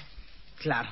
Toda la información y de lo que hemos estado hablando la encuentran en manpowergroup.com.mx o arroba manpowermesa o en arroba mo de Mónica Flores B. si tienen dudas, si quieren aprender más, si quieren saber cómo capacitarse. Son conversaciones que me parece que son bien importantes tener para los que hoy tenemos chamba y también para los que tenemos hijos que están por tomar la decisión de la carrera o saliendo al mundo laboral, cómo prepararlos para darles herramientas para sobrevivir en el futuro. Gracias, Mónica. Yo no me puedo ir sin darte un mensaje. Venga. Y yo no sé si todos tus cuentavientes saben que en Manpower Group tenemos una fundación cuya función es generar empleo, autoempleo, capacitación a grupos vulnerables, que pueden ser mujeres, migrantes, personas con discapacidad o adultos mayores. Dentro de esta fundación manejamos un programa que se llama Siembra, junto con eh, el Instituto de Desarrollo Artesanos de Zacatecas y junto con el Instituto de Formación de Artesanos. Y tenemos un programa con 100 mujeres en Guanusco y Huiscolco que te oyeron en diciembre. Qué divina. Y tú dijiste, ese programa yo no lo oí, pero ellas me dijeron que comentaste que el mejor regalo que te podían dar era una cosa de bolsa caliente para... La panza. Claro, porque Entonces- siempre tengo frío. ¡Qué adorada! ¡Ahí la traen! ellas, Vamos. ellas tejieron, son de las, eh, ellas crecen con ganchillo, crecen, ellas tejen con ganchillo, este, diseños espectaculares y con un grupo de chavas universitarias de diseño textil han modificado sus, sus diseños para hacerlos más modernos, más usables, Ajá. eh, y más que te los, pondr- los usarías Sí, si los ponías claro, en tu más- casa, sin ser ¿Cómo el se típico- llama este grupo de chavas? es, el, el proyecto se llama Siembra y está manejado por Manpower Group. Mira qué bonito. Mira qué no bonita. puedo creer, se los voy- les voy a tomar una foto y se las voy a enseñar. ¿Cómo Adivina. las saludo entonces? ¿Cómo les digo? Ellas seguramente- Gracias. Seguramente están oyendo tu programa porque yo me enteré por ellas y lo traía desde la vez pasada, pero no te vi. Ujú. Minitán es el grupo de, Minitán. de, de mujeres, de chavas que están ayudando a este grupo de artesanas a que comercialicen sus productos. ¡Qué maravilla! Chicas de Minitán, les mando, de Minitán, les mando un gran beso. Qué adorado. Es una de esas bolsas de para ponerle agua caliente y ponerte en la panza o en los piecitos cuando tienes frío en el pecho. Está padrísimo. Y está envuelto en una, pues en una como En su fundita porta, en su funda. de con, tejido con, con gancho. con- a mano, Qué con increíble. unas artesanas que a lo mejor ese día estaban contentas, a lo mejor ese día estaban sufriendo, a lo mejor ese día tenían la ilusión de que lo ibas a mencionar en el radio, que Claro. muchas emociones. Ay, Claro. muchas gracias, chicas. Les mando un beso y, y qué, Claro. qué generosas. Muchas gracias. Mónica. Un placer tenerte aquí. Regresando, Mario Guerra, y ahora sí vamos a hablar en todo su esplendor de quiénes somos bebés verdugos en W Radio. Abre Twitter. Arroba Marta de Baile. Y Facebook. De Baile. Oficial. Opina. A las 10 de la mañana. Marta de Baile. En W. Abre las redes. Non-stop. ¿Te quieres casar este año? ¿Quién habla? Hola, hola, Tania Marta, hola. Cásate con Marta de Baile. Ania, te casas este año. Gracias, gracias, Olufra.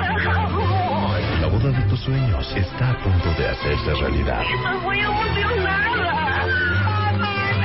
Manda tu historia ahora a martadebaile.com o a wradio.com.mx. No lo puedo creer, estoy temblando. Cásate con Marta de Baile. Sexta temporada. Solo por W Radio. 8.05 de la mañana en W Radio, mis queridos cuentavientes. Déjenme decirles que de las cosas más exitosas que hemos promocionado en este programa son estas mascarillas francesas que sé que muchas de ustedes, hombres y mujeres, ya tienen y que aman. Bueno, con Claudio vamos a hablar de estas mascarillas este, que han sido un éxito en el programa, que se llaman Embelé, que entre otras cosas tienen colágeno, porque les tengo una noticia. El colágeno tomado no sirve para nada, ¿eh? Estas tienen colágeno que penetra en tu cara los 20 minutos que se van a poner la mascarilla todos los días. Explica el colágeno. Pero exacto, eh, mucha gente nos pregunta, bueno, tienen colágeno, pero cuando ya les preguntamos, Marta, ¿qué es el colágeno? La gente no sabe qué es el colágeno. Sí. Entonces voy a dar algunos datos importantes porque se ha demostrado que a partir de los 25 años empiezas a perder el 1.5 pol- de, cole- de colágeno al año. Luego, eh, el colágeno conforma el 80% de los tejidos conectivos del cuerpo y el 7% del peso de la piel. Es un componente fundamental. ¿Y qué es? Es una proteína. El 33% de las proteínas del cuerpo son colágeno. Y eh, para que la gente nos entienda más fácil, imagínate que el colágeno es el pegamento que tiene la piel. Entonces, conforme van pasando los años, este pegamento se va perdiendo y se empieza a perder firmeza, se empiezan a ver las arrugas. ¿Por qué? Porque es como el pegamento. Se Sí. empieza a, acabar el pegamento y se te empieza a despegar Sí, la cara. pierdes relleno. Exacto. se- Pierdes volumen. Exacto. Y eso es el colágeno, porque dicen, bueno, ¿qué es el colágeno? Es una proteína que le va a servir a la piel a que se mantenga firme. Ok, ahora, eso de que estoy tomando colágeno, eso no existe. Hay comida que tiene colágeno. Exacto. Hay dos tipos de, de comida. Hay una comida que tiene colágeno y hay comida que nos va a ayudar a, ayudar a producir colágeno. Entonces, les voy a dar algunas comidas que contienen colágeno. El pollo, el cerdo, el pavo, el pescado, la vaca, el venado, el bisonte, entre otros. El bisonte. Ajá. Si te ¿dónde vas de a cacería a- a? Chihuahua, A puedes Chihuahua. cazar un bisonte, No, y ahí. Ah, el bisonte. No Está en a peligro de extinción. ok, No bisonte. empiecen. Y Bueno. luego, ¿qué te hace producir colágeno? Lo más importante, ya lo ha dicho Eugenia, ya lo han dicho en otros programas, la vitamina C. Y nos dicen, bueno, ¿qué, qué, qué como que tenga vitamina C? El kiwi, la naranja, el limón, la toronja, la piña, el melón y el mango. Si nosotros desayunamos algún, alguna fruta que tenga vitamina C, nos va a ayudar a la producción de colágeno de manera interna. Además, muchas verduras como la berza, la col, la coliflor, la espinaca o la berenjena también van a ayudar. Esas son las verduras. Y otra, los frutos rojos. Todo lo que sea rojo, Marta, hay que comerlo porque contiene antioxidantes.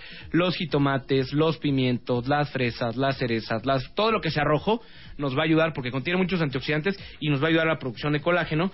Y los frutos secos, las nueces, los piñones, las avellanas, las castañas, los pistaches, las semillas de calabaza principalmente.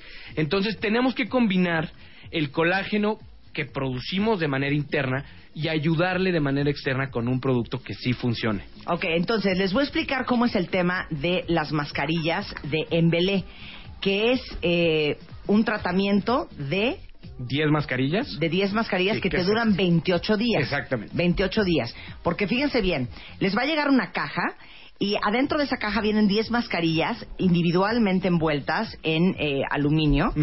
Abres tu mascarilla el lunes, te pones tu mascarilla 20 minutos y descansas martes y miércoles. Y el jueves es tu mascarilla número 2. Exacto, y vienen numeradas. Entonces el jueves te pones la 2, descansas viernes y sábado, el domingo te pones la 3, descansas lunes y martes, el miércoles te pones la 4. Y así te avientas el tratamiento de 10 mascarillas, pero yo les voy a ser bien honesta. Yo soy fan de hacer el tratamiento por lo menos dos meses. ¿no? Si quieren ver verdaderamente resultados dramáticos y si mejor tres. Bueno, el otro día tuiteamos la foto de una japonesa que se pone 600 mascarillas al año.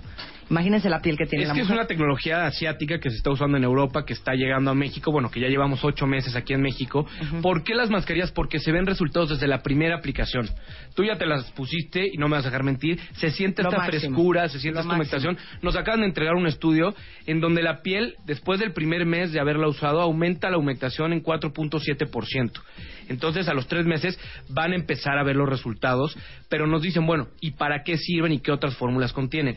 Contienen sábila, miel, pepino, ácido hialurónico y arbutina. Entonces, si tienes manchas, ojeras, arrugas, la piel sucia, la piel opaca, toda- todas estas fórmulas te van a ayudar para ir, a- para ir mejorando el estado de la piel de manera progresiva, no milagrosa, que es algo que siempre digo.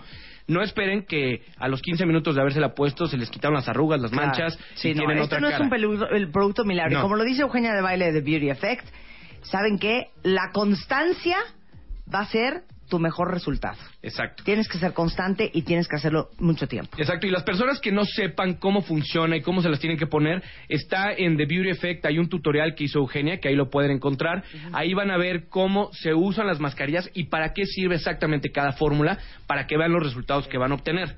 Pero llevamos ya más de 35 mil tratamientos vendidos en México, Marta, que es un súper número porque la gente está viendo los resultados y sobre todo es que las quieren volver a usar y han visto en la primera caja que tienen resultados, entonces quieren comprar los tres meses, que es lo que recomendamos. Claro, ¿cuánto cuestan tres meses? Tres meses cuestan 2.775 pesos. Cada tratamiento de 10 cuesta 925 pesos. Entonces, si compras tres, te cuesta más barato. 2.775 Muy bien, 2.775 por tres meses. por tres meses. Eh, y ahorita vamos a dar el 2 por 1 ¿no? Sí, ahorita vamos a dar un 2 por 1 ¿Por qué? Porque la gente quiere usar por lo menos estos dos meses para ver cómo les funciona. Entonces, es muy importante, esto lo quiero aclarar porque mucha gente nos ha mandado tweets y nos ha dicho, oye, es que no me regresaron la llamada, pero marcaron de un conmutador. Sí. Entonces, si marcan de un conmutador, yo no les, bueno, no les podemos regresar la llamada. Claro. ¿Por qué? Porque bienvenido a la empresa claro, ¿y Patito S.A.. Claro. Entonces no sabemos quién marcó. Entonces, que marquen de un teléfono fijo o de un celular y nosotros les vamos a regresar la llamada. Va a aparecer felicidades, estás dentro de la promoción. En breve te regresamos la llamada. Ok, pero entonces, ¿qué es el 2 por 1 Van a pagar solamente 925 pesos. Les vamos a regalar el segundo tratamiento completamente gratis y el envío a toda la República. Y a las personas que quieran para tres meses van a pagar solamente 1.299 pesos por 30 mascarillas y también el envío es totalmente gratis a toda la República. Entregamos a su casa o a su oficina como les convenga. O sea, es broma 30 mascarillas, 1.299 pesos. No. ¿eh? Porque eso cuesta una. Sí, eso cuesta una. Entonces, lo que queremos es que la gente use el tratamiento como ya lo usaron 35 mil personas y vean los beneficios y vean que a los tres meses la piel les va a ir cambiando. Miren, aquí está el teléfono, es 1209-1240. 1260. Perdón, 1260. 1209-1260 y 01800-362-3553.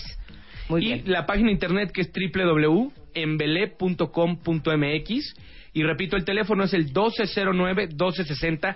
Que llamen ahorita y aprovechen esta promoción de tres meses que no la tenemos nunca en la página. 1209-1260, 30 mascarillas o un correo a contacto arroba embele.com.mx a los que no puedan llamar de un teléfono fijo o celular y los esperamos con la promoción. Muchas gracias, Clau. Muchas gracias a ti, Un Marta. placer tenerte aquí. Regresando, ¿quieren saber si van a durar ustedes en su chamba para el 2025? ¿Qué tan, este, ahora sí que qué tan indispensables son o qué tan desechables son? Está con nosotros Mónica Flores, directora general para Manpower Group de Latinoamérica y vamos a hablar la mano de obra computarizada que ya está a la vuelta de la esquina. Y por cierto, antes de que se vaya Claudio, vamos a regalar dos tratamientos de 28 días a las primeras personas que nos digan. Una por Facebook, eh, arrobando a Embelé con doble L MX. Tres frutas que nos ayudan a la producción de colágeno. Y por Twitter, me arroban a mí, arroben a Embelé París. eh, su ID de cuentaviente, dos verduras que nos ayudan a la producción de colágeno. Los dos primeros que contesten por Facebook o por Twitter, eh, arrobando a Embelé con doble L, eh, les vamos a regalar eh, dos tratamientos de 28 días a las primeras dos cuentavientes o a los primeros dos cuentavientes. Hacemos un corte y regresamos, no se vayan. ¿Quieres hablar? Abre la boca. 5166-8900. 01800. 718. 1414. A las 10 de la mañana, Marta de Baile en W. Abre las líneas. Llama. ¿Te quieres casar este año? ¿Quién habla? Hola, hola Marta, hola. Cásate con Marta de Baile.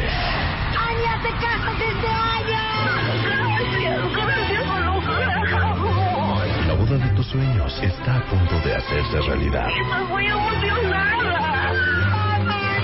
Manda tu historia ahora a martadebaile.com o a wradio.com.mx. No lo puedo creer, estoy temblando. Cásate con Marta de Baile. Sexta temporada. Solo por W Radio.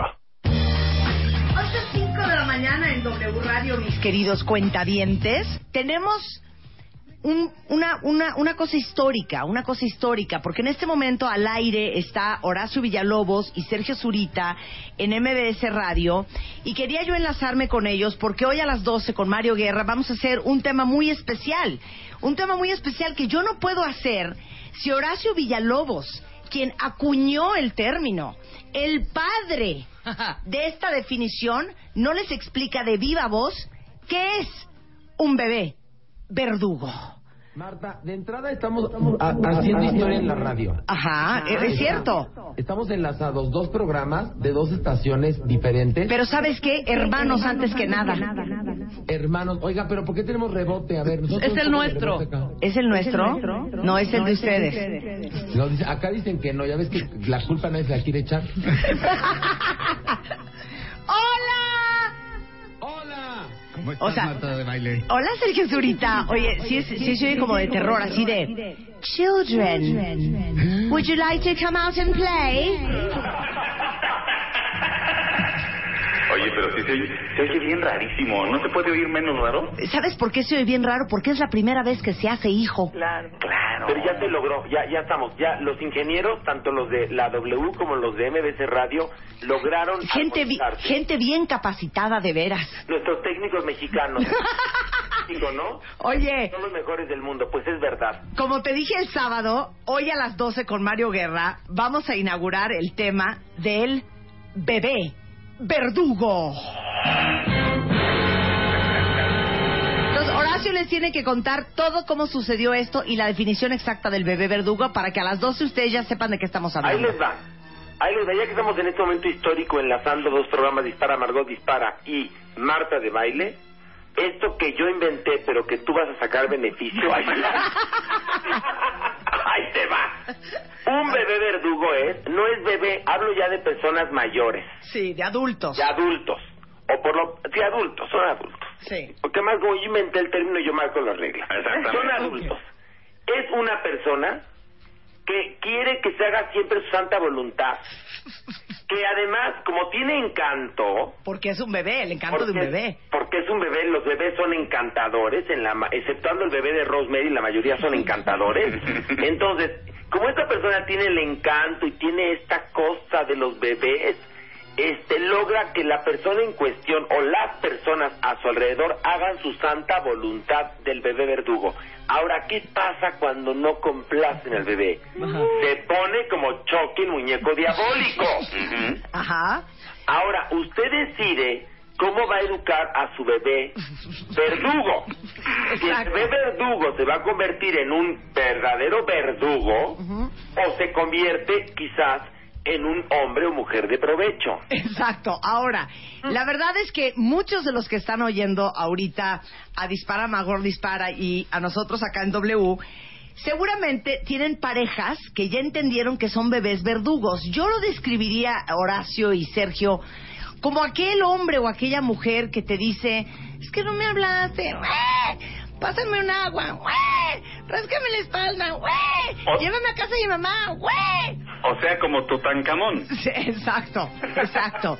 O sea, que a través de, de un pequeño gemido, a través de hacerte ojitos, a través de el chantaje emocional, te traen friega todo el día. A través de onomatopeyas también, mira, Sergio, de- ¿cómo- tú- Sergio lo definió perfecto. ¿Cómo es el bebé verdugo? Tú me lo dijiste hace un momento, Sergio. ¿Cómo lo definirías tú? Pues, ¿cómo? A ver, dime, lo dijiste hace un momento. Digo, Porque te dije, Marta de baile va a hacer su programa hoy. Como bebé verdugo. Hay que, hay que, hay que enlazarlo, sería Ajá. padrísimo, no sé cuánto, para unir los dos programas por, por puercos, por bizarros o por lo que sea, pero unir la W y la MBS Radio un día, Ajá. sin pedir permiso como lo hicimos. Para hablar de ¿o ¿no? Y, y tú me, me definiste, definiste muy bien el término de bebé verdugo. Bebé verdugo, pues, ¿Cómo lo definirías? ¡No! No seas grosero, Sergio Zurita. Marta de baile, Marta de baile, tú eh, eh, tienes la definición de bebé verdugo, eh, pues, pues sí, sí te queda muy bien, ¿no? Pero ¿por qué dices eso, Sergio? Pues no, no sé, mira, me has contado algunas anécdotas de cómo traes al señor Spider-Man y pues sí, sí, sí, eh, eres su bebé Pero ella verdugo. dice que el señor Spider-Man, es decir, su marido, me dijo el otro día, me dijo, el bebé verdugo es él. el bebé verdugo es él. No creo. Ahora, mi Marta es... Pero yo qué te dije. Que, que no me dijiste la- una definición que, que ni, ni el pequeño Larus hubiera acuñado con tanta inteligencia. ¿La olvidé? ¿Cuál fue? Fue, es un ser controlador Ajá. que logra a través de su encanto conseguir sus propias metas. un poco. Exacto, esa es. Ahora, pero con un encanto precioso. Sí, claro, no es a gritos ni, ni a malos modos. No, no, no, no, no. O sea, es bonito, es, que un- te des cuenta. Es podría ser un mi amor, ay, ya, no seas mala onda. Vamos el domingo a casa de mi mamá. ¿Sí?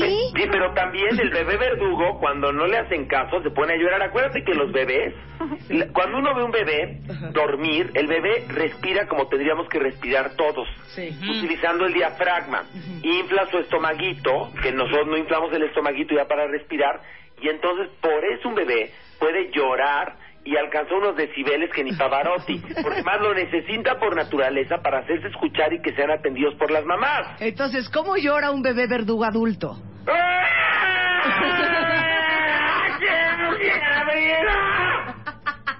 Un bebé verdugo siempre va a terminar con esta frase. Es que nunca te pido nada. ¿No? ¡Claro! Es el Ese encanto el del bebé verdugo. Sí, hay que presentar a quienes también están ahorita en ese enlace cadena nacional, que es Rebeca Mangas, Mi querido Horacio. te queremos Fausto Ponce, otro un bebé verdugo también, Hola, Fausto, ¿Cómo bebé. estás, Fausto bebé? y Claudia Silva. Hola, Claudia. Claudia Silva, que es la inocencia perversa, ¿no? Claudia Silva, es- Claudia Silva es prófuga de Disneylandia, que no es lo mismo que Bebé Verdugo. Con paladar de niño de 12 años. Ajá. Pero ¿saben qué? Yo creo que todos en algún momento de la vida, y sería muy bonito en este enlace histórico entre MBS y W Radio, que cada uno platicara rápidamente un ejemplo de bebé verdugo. Ándale, ándale. De Bebé Verdugo. Ok, yo voy a poner a Spider-Man por delante. Va muy bien. El otro día llegué a mi casa y Spider-Man estaba en una llamada telefónica de trabajo muy seria y muy formal. Yo, inmediatamente identificando como una mujer adulta que soy, que está en una llamada delicada, pasé a mi closet a ponerme la pijama. Cuando yo salí, vi a un Spider-Man hecho un bebé verdugo, un bebé verdugo en silencio, un bebé verdugo molesto, un bebé verdugo incómodo. Y le dije, ¿qué pasa, bebé verdugo?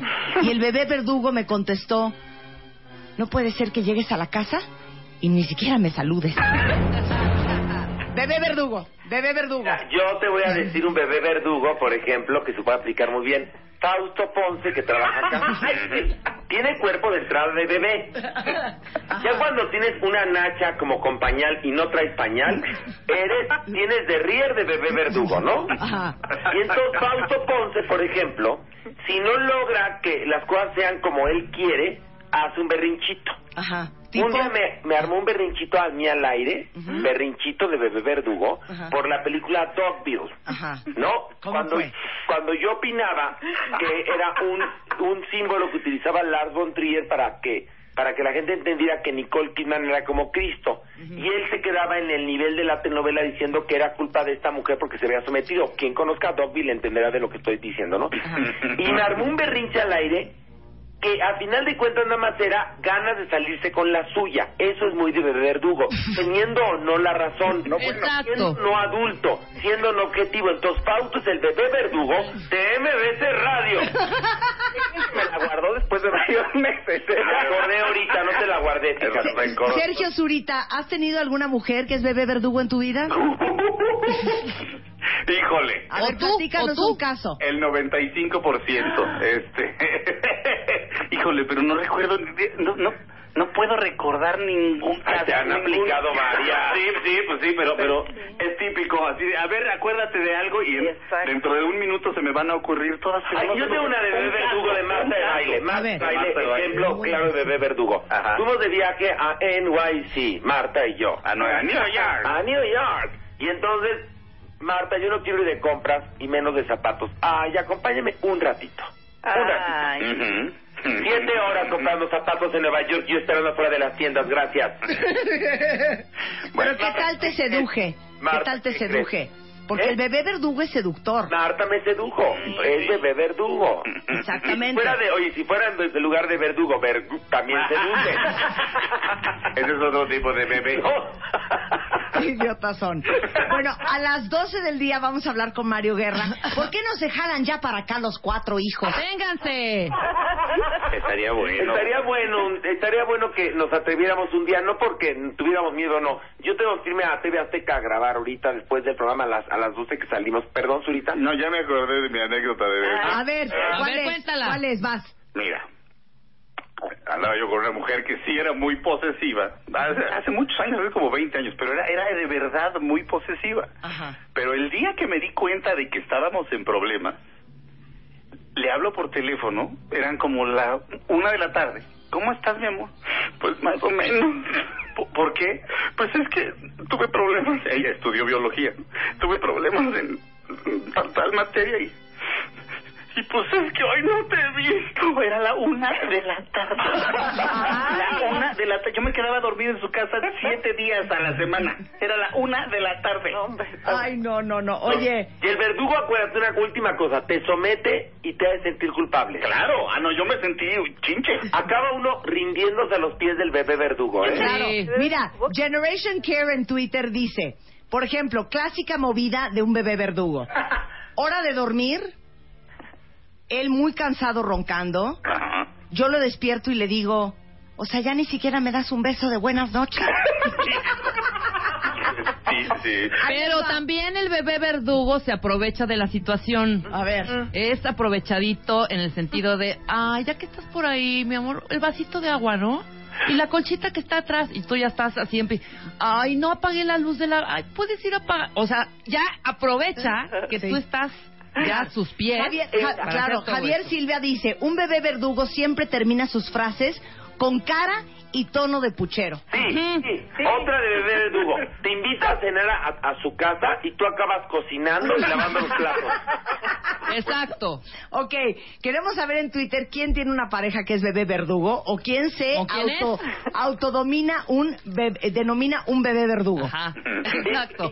Yo, yo al aire confieso, yo soy bebé verduga. Tú eres bebé verdugo. Totalmente. Yo no, fíjate que no, yo, yo voy, yo pero más para nana de bebé verdugo. Sí, exacto. Si Horacio es como más cuida el Yo, cuidador. yo voy a una fiesta y me siento el anfitrión, aunque no sea mi fiesta. Entonces, yo, yo voy más para chacha. ¿Qué? Yo en la desde Gallola me acuerdo que íbamos a, a- bueno a los lugares y teníamos que ir a probar los micrófonos antes o ir a ver el escenario antes y me acuerdo que tú decías yo de- llegaba y decía pues yo no hacía yo no hago nada aquí entonces ya después decías tú pues ya que Clara mejor se queda a solear en el hotel Bebé verdugo. Bebé verdugo, Es más, de hecho, bolsón. el 99% de los actores son bebés verdugos. Así se llegan a quejarse de que su vestuario, de que no sé qué, y como nada más tienen que actuar. Sí, y, y uno está preocupado por las luces, el vestuario, por Claro, todo lo demás, uno como claro. todo director. Entonces los actores, el 99% son bebés verdugos. Oye, Die- Diego Rangel dice, completando la definición de bebé verdugo de Horacito, aparte de que con su encanto consigue las cosas, igualmente con su encanto amenaza con amargarte la vida. Ah, claro. No, ¿y sabes qué te luego te hace el bebé verdugo? Fíjense, y no es vulgaridad, pero pasa. Se la, te- o sea, te- te- ¿qué, ¿qué pasa con los bebés? Pues cagan, ¿no? Entonces, ya si no le gustó, pues ¡chac! Claro. Y lo tienes que limpiar encima. ¡Qué idiota eres! Son lo máximo y los amos. Ya habrían de venirse con nosotros aquí a las 12 a hacer No, el vamos a organizar un matamesta con estos. Ándale, vamos a Sí, hacer un, un día matamesta. matamesta entre MBS y W. A ver quién pone mejor y a ver si otra estación se anima también. Exacto. Va, Le hacemos hablamos- tres. Le hablamos a Charo que está en Nasir. Ándale, a Charo. ¿No? Puede ser quién más. Hay otros que están a esta hora que no, ¿eh? Exacto. Sí, tampoco, ¿eh? No es la hora nacional, ¿eh? Bueno, Charo, ustedes y nosotros. Ándale, ahí sí me gusta. Ahí sí. Puros amigos. Los amo. Te queremos. Te amamos. Besos a todos. Besos. Bye, Este- bye, Fausto, bye, Clau. Bye, chicos. Este enlace histórico entre MBS y W Radio simplemente para dejar claro quién es un bebé verdugo. ¿Te quieres casar este año? ¿Quién habla? Hola, hola, Tania Marta, hola. Cásate con Marta de Baile. Ania, te casas este año. Gracias, gracias, La boda de tus sueños está a punto de hacerse realidad. Estoy muy emocionada. Manda tu historia ahora a martadebaile.com o a wradio.com.mx. No lo puedo creer, estoy temblando. Cásate con Marta de Baile. Sexta temporada. Solo por W Radio. ¿Te quieres casar este año? ¿Quién habla? Hola, hola, Tania Marta, hola. Cásate con Marta de Baile. Ania, te casas este año! Gracias, gracias, La boda de tus sueños está a punto de hacerse realidad. Estoy muy emocionada. Manda tu historia ahora a martadebaile.com o a wradio.com.mx. No lo puedo creer, estoy temblando. Cásate con Marta de Baile. Sexta temporada. Solo por W Radio.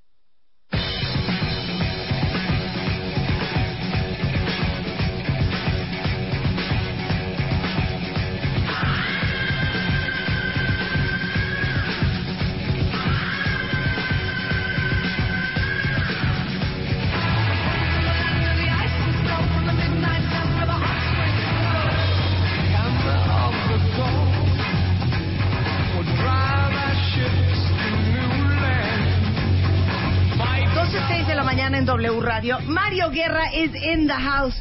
¿Ya oíste que ya hablamos con Horacio Villalobos? sí, sí. ¿Oíste la conversación? ¿Oíste la explicación del bebé verdugo? Así es. Cuentavientes de nuevo ingreso, si ustedes no escucharon nuestro enlace con Horacio Villalobos y Sergio Zurita, porque Horacio es en realidad el, eh, digamos que el padre del bebé verdugo, es el que define el bebé verdugo y el que trae a la luz la definición del bebé verdugo. Este, pues ya lo dijo de viva voz. Pero a ver, ¿cuál es tu definición del bebé verdugo? Mira, el bebé verdugo es, es, diga- llamaríamos una persona inmadura emocional, que es una persona que normalmente está bien, no, no tiene ningún problema en el trabajo, con los amigos, pero todo está que no lo contraríen, que alguien que lo quiere o que quiere no le diga que no a algo, Exacto, porque entonces sí exacto. empieza a temblar Claro. el ojo. El bebé verdugo también es sentido, ¿no? Sí, no, es uy, no, es bien sentido. Es bien Claro. sentido el bebé verdugo. No tolera un no, no tolera eh, algo que salga de sus planes, que lo contradigan, como he dicho, o que no le des algo que quiere al momento que lo quiere. No, imagínate un bebé, los bebés son monísimos cuando no quieren nada, pero si quieren que los cambies, quieren comer, quieren que estés ahí, pues de inmediato empiezan a... Primero el puchero, ¿no? El clásico. Y después pues ya empezarían a generar más, este, más presión. Claro. Para obtener lo A ver, yo quiero saber quién de ustedes es bebé verdugo o quién tiene un bebé verdugo en su casa. Además, porque aparte les vamos a hacer un test más adelantito de siete preguntas para ver qué tan bebés verdugos son. Claro, pero como decía Horacio, te voy a decir por qué la diferencia entre alguien que es controlador, Ajá. así nomás, y a las de mala, a la, a la, a- ahora sí que a las malas, Sí, y el sí. que es bebé verdugo, porque el bebé, los bebés son encantadores y son regordetes y son deliciosos y, y te llenan de ternura no y te conmueven. No son malévolos. malévolos. Así es el bebé verdugo adulto, adulto a Sí. través de la seducción y de hacerte sus pucheritos y su carita de porfa, porfa, se sale con la suya siempre. Sí, no, no, no son, no, no lo hacen a propósito, pues quieren obtener lo que quieren. Claro. ¿no? Eh, y, y, pues mientras lo quieran, lo tengan, perfecto. Y si no, Claro. pues hay que obtenerlo a como de lugar. Ahora, el bebé verdugo es, es una persona exigente, Es demandante. es demandante. Sí, sí, sí. Ahora sí que mío, mío, quiero, quiero. Sí, sí, es como chipiloso, ¿no? Sí. Este, cualquier chiqueado, cosa lo quiero chiqueado, ya, sí, chiqueado. Chiqueado, consentido. Exacto. Difícil de complacer, Sí. ¿no? Y también a veces no aceptan errores, ¿eh? De repente cuando avientan la mamila y rompen el vaso, así como que, pues, ¿qué pasó, no? Yo no fui, tampoco. Claro. Entonces, ahí, ahí tenemos varias cosas para identificarlos. Primero, ¿cómo identificamos un bebé verdugo? Y luego les voy a dar la comparación entre lo que es una pareja sana, ya hablando de parejas, y lo que es una pareja eh, bebé verdugo. Mira, primero, eh, obviamente no suelen aceptar ciertos errores, ¿no? Eh, El bebé verdugo te puede decir, pues es que tú tuviste la culpa, no me acordaste que tenía que pagar la tarjeta hoy. Pero es que tu tarjeta, pues tú es que tú me tienes que acordar. Claro. ¿No? Es una característica. Tú me tienes que acordar, tú me tienes que decir. Tú no me diste mi leche, pues ¿cómo quieres que no tenga hambre? Tú me tienes que haber dado la leche a esa hora. Yo no te la tenía que haber pedido. Es demandante en cosas que podría ser él mismo. Ajá. ¿No? A ver, a ver, porque aquí dice una cuenta Mi marido es tan bebé verdugo que si yo no le saco la ropa, no se puede vestir solo. Ándale. Mira. O, o está, oye, ¿qué me pongo? Pues lo que sea. No, pero tú dime. Eh, eh, no, cosas que podría ser él solo. Oye, ¿me haces un sándwich? Sí, claro. Bueno, yo soy bebé verdugo. Jálame esa chalinita, ándale, Cuando por Marisela no está en la mañana eh, conmigo en el closet, no me puedo vestir. Tú sí, muy, No muy puedo bebé verdugo. Oficial, con no, Marisela. hoy me tardé 45 minutos en vestirme porque no estaba No estaba. Marisela. ¿Y estabas pensando qué? O, Sí, o sí, doy vuelta y vuelta y no encuentro y no sé. En eso yo soy muy Marisela, bebé. Marisela, sí, Marisela, Marta, ¿qué me pongo? No, y Marisela, es así. Marisela, Marisela, ven. Mari- y Marisela cree que es algo importante. Ay, aquí es que hazme masaje en estos dedos. ¡Ándale, Marisela! Bueno, entonces imagínate, es algo que, que, pod- que él quiere que alguien haga algo que él podría hacerse. El ejemplo del Exacto. sándwich, ¿no? Hoy me haces un sándwich. Sí, está bien, déjame ponerme la pijama ahorita pues, para hacértelo. Es que lo quiero ahorita. Por eso, me pongo la pijama, dos minutos, no pasa nada. Sí. Es que ahorita es cuando tengo hambre. ¿no? Entonces no, no te deja hacer nada o no pretende dejarte hacer nada porque quiere las cosas ya. Claro. Es muy vulnerable porque generalmente te dice, ¿ves cómo ya no me quieres igual? No me saludaste cuando llegaste. Claro. Es que pues es que llegué deprisa y iba al baño. Claro. Pues sí, pero un besito aunque sea. Un Claro. hola. Bueno, una cuenta bien te dice, soy la más bebé verdugo.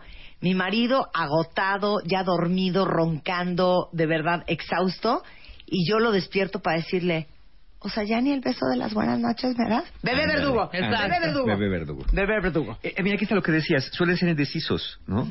¿Qué camisa me pongo, la azul o la blanca? Pues la que quieras, las dos están bonitas. No, tú dime. Es igual. No, ándale, dime. La blanca. Mm, ¿Y la azul no te gusta? sí, claro. Ese es el bebé verdugo Ajá. también. Quiere que le digas algo, pero al final pues quiere hacer un poco su voluntad. Ajá, claro. A veces sí se muestra un poco desconsiderado, ¿eh? Claro.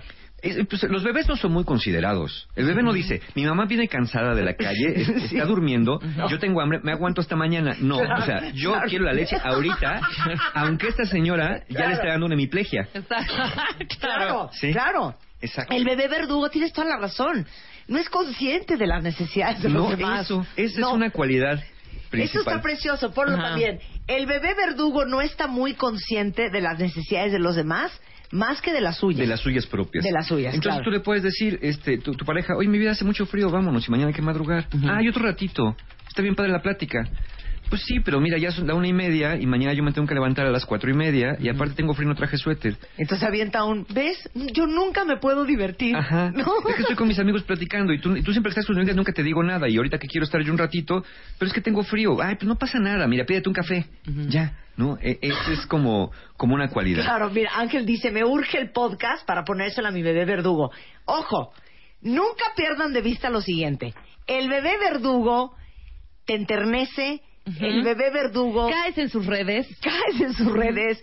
El bebé verdugo hasta te conmueve. Claro. Claro, como un bebé. Claro, como un bebé te puede conmover. Claro, te puede como un bebé. Sí, le hace falta a Susan, no ha comido. Sí. Y no importa que yo no he comido y me desperté a las 6 de la mañana y este se fue a las 9 a trabajar, pero el bebé verdugo de verdad lo necesita, más que yo. Mira, ¿no? Diana dice, bueno, mi marido no se puede dormir si no me acuesto con él y lo apapacho.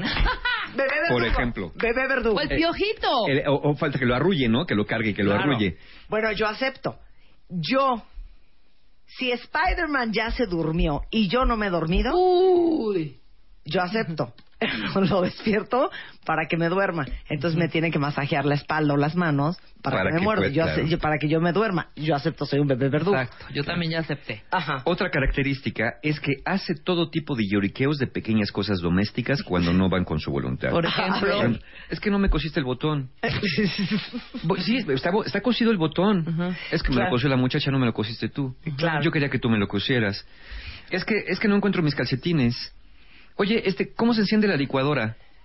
Oye, este, eh, cu- ¿cuál, cuál es la correa del perro con la que lo sacas? Este, oye, este, es que la llave está goteando. Ajá. Eh, Entonces, pero, pero lo hace con un tono de voz así de, ay, es que... Hazlo, Marta. ¿A ¿Qué? ti te sale bien esa ¿Qué? voz? Es que no encuentro mis zapatos. No, no. Mi amor, es que no encuentro los zapatos. ¿Qué se va a poner uno? Claro, oigan, para el que dijo que tiene un compañero de trabajo que es bebé verdugo, pero es ser encantador, entonces no es bebé verdugo. Exacto, no es Porque bebé el bebé verdugo. verdugo es encantador. Sí, sí, sí. Sí, el, el otro ya sería otra cosa. Sí, sí, es un perro.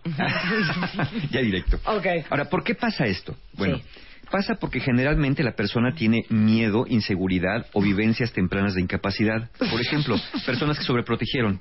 Tú no hagas nada, mijito, todo te lo va a hacer la muchacha, te lo voy a hacer yo. Entonces, desarrollan una incapacidad para valerse por sí mismos Sí. por esta sobreprotección que la verdad es bastante macabra cuando se da hacia los niños porque estás haciendo verdaderamente inútiles en el futuro.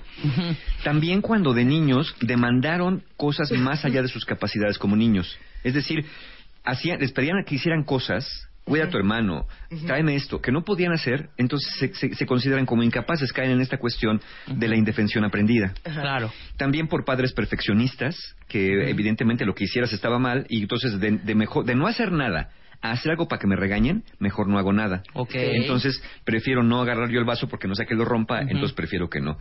Y también con eh, familias donde el castigo recompensa era impredecible, ¿no? Es decir, tu mamá estaba de malas, te podía castigar porque estornudaste y estaba de buenas, así hubieras quemado la casa, te decía, ay, mi niño, no pasa nada. Claro, ¿no? Claro. esas son como las raíces Claro. de este comportamiento. Claro. No, yo estoy de acuerdo. Mi mamá crió muchos bebés verdugos porque ella siempre decía que había que consentirnos a todos, los de baile, porque no sabía ella la vida que nos iba a tocar. Entonces, por lo menos. Les tocaron una buena vida en la infancia, claro. La infancia fuera muy bonita. Claro. pero, Entonces, claro, bueno. todos somos bebés verdugos. Es un poco sí, sí, pues es que es el estado de sobreprotección.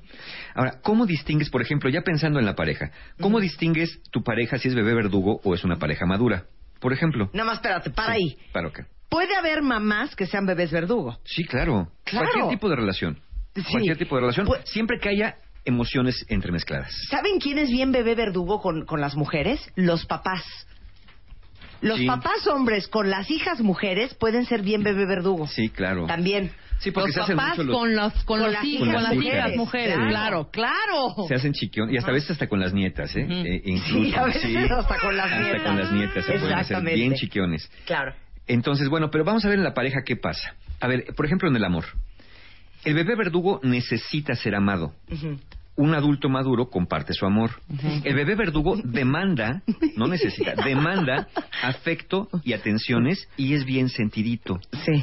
Un adulto maduro es recíproco y busca entender también tiempos y necesidades de su pareja. Ay, pero es bien bonito ese bebé verdugo. A veces, pero luego caes mal, ¿eh? O sea, por más charming, por más, de repente sí llega un momento, pero ya lo, lo, des- lo dirá Mario Ahorita este vamos a ver las, ventajas y desventajas. Ajá. En, la- en el área emocional se frustra y hace berrinches constantemente. Además, no le gustan las críticas y es medio celosón, a veces envidioso y bastante rencoroso. Y no le gustan mucho los cambios. Un adulto sano, cuando se frustra, busca solucionar, acepta las críticas para crecer, es capaz de explicar lo que siente y pedir lo que necesita directamente y suele tomar riesgos. Un adulto sano. Pero el bebé verdugo espera que le resuelvan. Eh, claro, y le da mucho miedo si no, porque entonces de verdad se siente desamparado, como un bebé. El bebé verdugo evita y niega las responsabilidades. Pues es un bebé, ¿cómo le pides cosas? Claro. Busca culpables que no sean él y siempre está pidiendo opiniones a los demás para decidir. Sobre todo a los que se vinculan emocionalmente, ¿no? ¿Qué hago? Este, y si acepto el puesto o no lo acepto. Este, oye, y que si nos vamos de vacaciones, pero ¿a dónde nos iremos? Pero si nos va mal y si, y- ay, no, tú dime, mejor tú escoge. ¿A dónde vamos a comer? Tan simple. ¿A dónde vamos a comer? Aquí o allá. No, pues tú di. No, pues tú. No, lo que tú quieras. Ay, no, a mí, no, ya me da mucha flojera pensar. Mejor tú decide. Un adulto sano acepta responsabilidades, afronta problemas y siempre trata de elegir la mejor solución. Ahora fíjate, el bebé verdugo en el dar y recibir. Puede dar, pero no recibir. O puede recibir, pero no dar. Es una o la otra, ¿no? Cuando está de generoso y es, y es bueno, te da muchas cosas. Sí. Pero de pronto se niega a recibir algo. No, no, no, yo no necesito nada. Como el niño que va a atravesar la calle. No, suéltame, ya puedo solo. ¿No? sí, ya voy claro, a caminar y claro. te, te tuerce la mano, ya puedo solo. Claro. En cambio, el adulto entiende lo que es reciprocidad y es capaz de dar y recibir naturalmente. En la adversidad, en los problemas, el bebé verduro- verdugo no aprende de la experiencia. Lo que le pasa es culpa de otros o su mala suerte y se estanca y está rumiando su desgracia continuamente. En cambio, el adulto aprende de sus errores, lo que no lo gusta, lo que no le gusta lo ve como un hecho de la vida y avanza tras la adversidad. En el estrés, el bebé verdugo es pesimista, ansioso y ataca a otros cuando se frustra. O sea, Les echa tipo, la culpa. Tipo.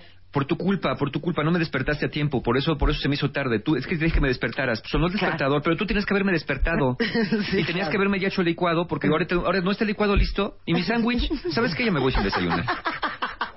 Sí, ¿No? claro. Porque es tu responsabilidad. Pero lo más bonito de todo es que no está mi licuado, no está mi sándwich, ¿sabes qué? Me voy a desayunar. Claro. Y tú te quedas sintiéndote pésimo porque mandaste al bebé verdugo sin desayunar. Por- imagínate, Se la compra. Mandas el bebé a la guardería sin comer. Ahora ma- ah, exacto, ¿Qué clase de madre es? Madre desnaturalizada. Qué Claro. enfermedad, ¿eh? No, qué horror, hijo. Ajá. Y en las relaciones es dependiente, influenciable, indeciso y, como dijimos, no muy sensible a necesidades y sentimientos de su pareja. A diferencia de un adulto que es independiente, con criterio propio y es empático y compasivo. Claro, mira, dice Atari, aplique el bebé verdugo si todos los días pido mi masaje antes de dormir, aunque él no quiera. Claro. Claro. Porque otra vez el bebé verdugo está muy consciente de, De sus... sus- necesidades, pero las de los demás les da exactamente un poco igual. Nada más piensen en esto. ¿Cuándo has visto un bebé que diga, estoy mojado, pero mi mamá está en el teléfono? Creo que voy a esperar a que cuelgue su conversación importante para después decirle, mamá, creo que me siento incómodo porque estoy mojado. O sea, Sí, no. claro, O sea, jamás no va a hacer eso. Claro. El bebé dice, me siento raro, ahí te voy. Cámbiame claro. ya, ahorita, right now. Y si no, voy a llorar más fuerte y más fuerte y más. Y me voy a poner hasta moradito. Oye, preguntan aquí los cuentavientes, ¿hay suegras que son bebés verdugos? Sí, claro. Sí. Sí, por supuesto. Todas las relaciones. Todas relaciones donde hay emociones involucradas. Son bebés verdugos con sus hijos. Y si pueden con las nueras y con los yernos, también Sí, se los claro. agarran. Y bebés verdugos con los nietos. Claro. Ah, ah, eh, son muy chantajistas. chan- Pueden chantajear ya con la salud, con que no comí, con que tengo frío, con que estoy incómodo, con que se me hizo tarde, con que algo me salió mal. Cualquier tipo de chantaje emocional es bueno para que el bebé verdugo te haga sentir mal y tú veas el precio que tiene no satisfacer sus necesidades. Oye, aquí hace una pregunta muy puntual Adriana RM y estoy de acuerdo contigo. ¿Saben qué? El día que dejemos de ser bebés verdugos, nos van a extrañar. ¿Se extraña el bebé verdugo? Este, mira, si, si estás en una relación codependiente, igual y sí. Pero yo les pregunto, todos los que tienen hijos, o sea, ¿de veras extrañan levantarse a las 4 de la mañana? ¿Extrañan cambiar pañales malolientes? ¿Extrañan dejar de lado sus necesidades para calentar mamilas, para, para atender es- dolores estomacales, cólicos, reflujos, vómitos, lloriqueos? ¿De veras extrañan eso? Sí, no. Pero O sea, perdón, la mejor yo te lo voy a parte es decir, cuando yo- el bebé verdugo yo está te lo voy a decir, dormido. yo te lo voy a decir como mamá. A ver, Mis hijas son dos bebés verdugos. ok. A niveles insospechados, ¿eh? Ok. Mis hijas ya no están en México. Ajá. Extraña a mis bebés verdugos. Claro, bu- sí, sí, te No, voy a decir. pero no extrañas el ma, mamá, ma, mamá, mamá, mamá. No, hija, ¿extrañas? Claro, esta armonía y esta paz y cuando duermen y cuando están en la fiesta o no están en casa. Pero ¿Sabes cuando qué pasa? están, Sí. ma, ma, uy, no, eso no Muchas veces también con, con, con un un aspecto muy personal.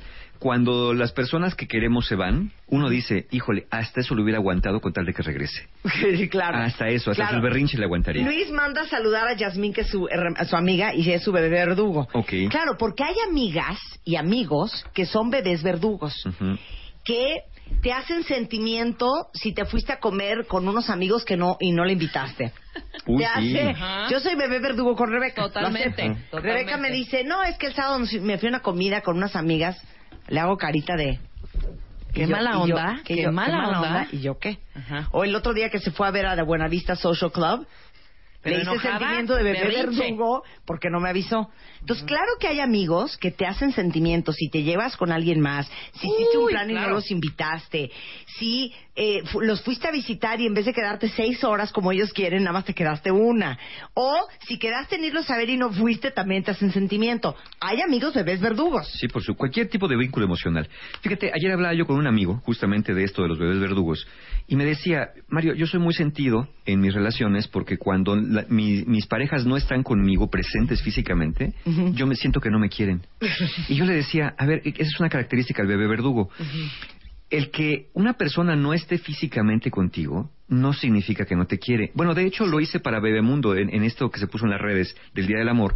Una de las de los puntos de que es amar, puse amar es respetar los tiempos de tu pareja sin que eso signifique que no te quiere. Pero lo más curioso es que me decía, Mario, es que no te puedo entender. O sea, no, yo lo estoy oyendo, una parte de mí entiende en mi cabeza Ajá. que una persona que si respeto sus tiempos no significa que no me quiere, pero no, no lo entiendo. Porque yo siento que alguien tendría que dejar de lado todas sus prioridades para atenderme a mí, Claro, para claro. estar conmigo. Y si no deja de lado todas sus prioridades, entonces que no me quiere. Ahí Claro. tenemos un bebé verdugo. Claro. Oye, de- pregunta Alma, ¿puede funcionar una relación de pareja cuando ambos son bebés verdugos? Eh, sí, pero eh, eh, pe- piensen en esto, piensen en bebés reales. Ajá. ¿Pueden, ¿Puede haber dos bebés gemelos sin papá y mamá? Dos ¿Quién bebés gemelos sin papá ¿Quién y va a mamá. atenderlos? No, pero es ¿Quién que, va a cuidarlos? miren, Spider-Man es bebé verdugo, yo soy bebé verdugo, y verdugueamos en diferentes momentos Ah, y en diferentes raz- por diferentes razones. Claro, ahí sí, es que no simultáneamente. No podemos ser, en este momento, tú y yo bebés verdugos, a ver quién nos pasa la lata de refresco, porque nadie la va a agarrar. Entonces, uno tiene que agarrar el papel de adulto, ahí está tu refresco. Y al rato invertimos Sí, papeles. pásame el té. Sí. Claro. Ujú. Spider-Man se puede vestir solo perfectamente bien. No, a veces verduguea hasta con eso, ¿eh? Pero este, él verduguea en cosas que yo no verdugueo. Ajá. Y yo verdugueo en cosas que él no verduguea. Ok. Entonces, yo sí creo que puede funcionar una relación de bebés verdugos siempre y cuando cada uno verduguee En en, diferentes momentos cosas. diferentes y por razones distintas. Sí, tiene que Todo haber- se puede, pero no al mismo tiempo. Tiene que haber un adulto, porque ¿quién cuida a los dos bebés, no? Exactamente. Tiene que haber, En tienen que hacer de adulto a veces, ¿no? Pero Sí. claro, pueden hacerlo de manera intercambiable. No, que- no queremos decir que sea sano, sino que puede funcionar. Estoy de acuerdo. Ok, regresando, no crean que Mario vino así nada más, al ahí se va, ¿eh? ¿Qué traes para después del corte, Mario Guerra? Prepárense un ¡Woo! test para responder a la pregunta, ¿acaso soy un bebé verdugo? Regresando les vamos a hacer un examen, no se vayan. Papel y lápiz. ¿Te quieres casar este año? ¿Quién habla? Hola, hola, Tania Marta, hola. Cásate con Marta de Baile. Anya, te casas este año. Gracias, gracias, boda de tus sueños está a punto de hacerse realidad. Estoy muy emocionada. Manda tu historia ahora a martadebaile.com o a wradio.com.mx. No lo puedo creer, estoy temblando. Cásate con Marta de Baile. Sexta temporada. Solo por W Radio. ¿Quieres hablar? 5166 8900 01800 718 1414 A las 10 de la mañana, Marta de Baile en W. Abre las líneas. Llama. Estamos de regreso en W Radio a las 12.31 hablando de algo que ya es casi, casi trending topic. El hashtag es bebé verdugo. Y como dicen aquí varios cuentavientes, ya aprendimos un nuevo verbo. Verduguear. Claro. Tú verdugueas, yo verdugueo, verdugueo, nosotros verdugueamos. verdugueamos. Exactamente. Ustedes verduguéis, Entonces sí, sí funcionan las parejas que son ambos bebés verdugos siempre y cuando verdugueen por cosas diferentes en momentos diferentes. Ajá, y si se puede un día uno y un día otro, mejor, no en Claro, el mismo día. Claro. ¿no? O no en el mismo momento, hija. Sí, claro. Puedo verduguear yo en la mañana y entonces mi esposo verduguea Ay, en la noche. apaga por favor Sí, el no, fuego de ¿quién la recámara, bebé. Exacto, ¿no? pero Si no, el ¿quién bebé, tú. para retomar, el bebé verdugo es una persona que es exigente, demandante, consentido, encantador como buen bebé, Claro. difícil de complacer, vulnerable, indeciso, Needy. no está consciente de las necesidades de los demás. O sea, Correcto. si el señor tiene que dormir, no me importa. Yo necesito ahorita que me sobes la espalda hasta que yo me duerma. ¿Me Claro, por pues ejemplo. sí. O no me importa que tengas prisa. Dime que me voy a poner, por ejemplo. Eh, por ejemplo. O no me importa que tengas mil cosas que hacer. No seas mala onda. Hazme mi sándwich. Bebé verdugo. Bebé paro. verdugo. Y el bebé verdugo, nada más para concluir y que les quede claro qué es un bebé verdugo, es una persona que se frustra fácilmente, necesita mucho ser amado, demanda afecto y demanda atención, es sentido, hace berrinches y te trae en friega todo el día entre... Eso, te trae "Ay, en friega". Apagas la luz, Sí. me rascas la espalda, ay, pélame, no me hablaste hoy, me mandas un mensaje, ¿Me llegando a la oficina me hablas, me quieres, que te trae en friega todo el día, Así es. con su necesidad de sentirse amado y de sentirse atendido. Verdugueando. Verdugueando. Sí. Eso es verduguear, ¿ok? Es correcto. Ok. Eh, Entonces Mario. el bebé verdugo puede entrar y salir del rol, porque recuerden que la- una característica dijimos es un adulto que es funcional en otras áreas de su vida y que solamente verduguea cuando tiene que entrar a aspectos de la emocionalidad, ¿no? Sí, Entonces en lo demás sí, y Sí. por eso a veces, como no es una persona fuera de sí, pues a veces puede tomar el rol de adulto y cuidar a otros bebés verdugos y después se vuelve verdugo y otros adultos lo cuidan. Ok, perfecto. Ok, llegó el momento. Ya supongo que tienen lápiz, pluma, papel a la mano, alguna libretilla con que anotar. Eh, no son muchos, son siete, siete preguntillas, ¿Están listos? de las cuales tienen que elegir cuál se parece más a, lo- a su respuesta, A, B o C. ¿Listos? Examen. Sorpresa. Examen. Sorpresa. Examen. Sorpresa. Examen. Sorpresa. Examen sorpresa con Marta de Baile.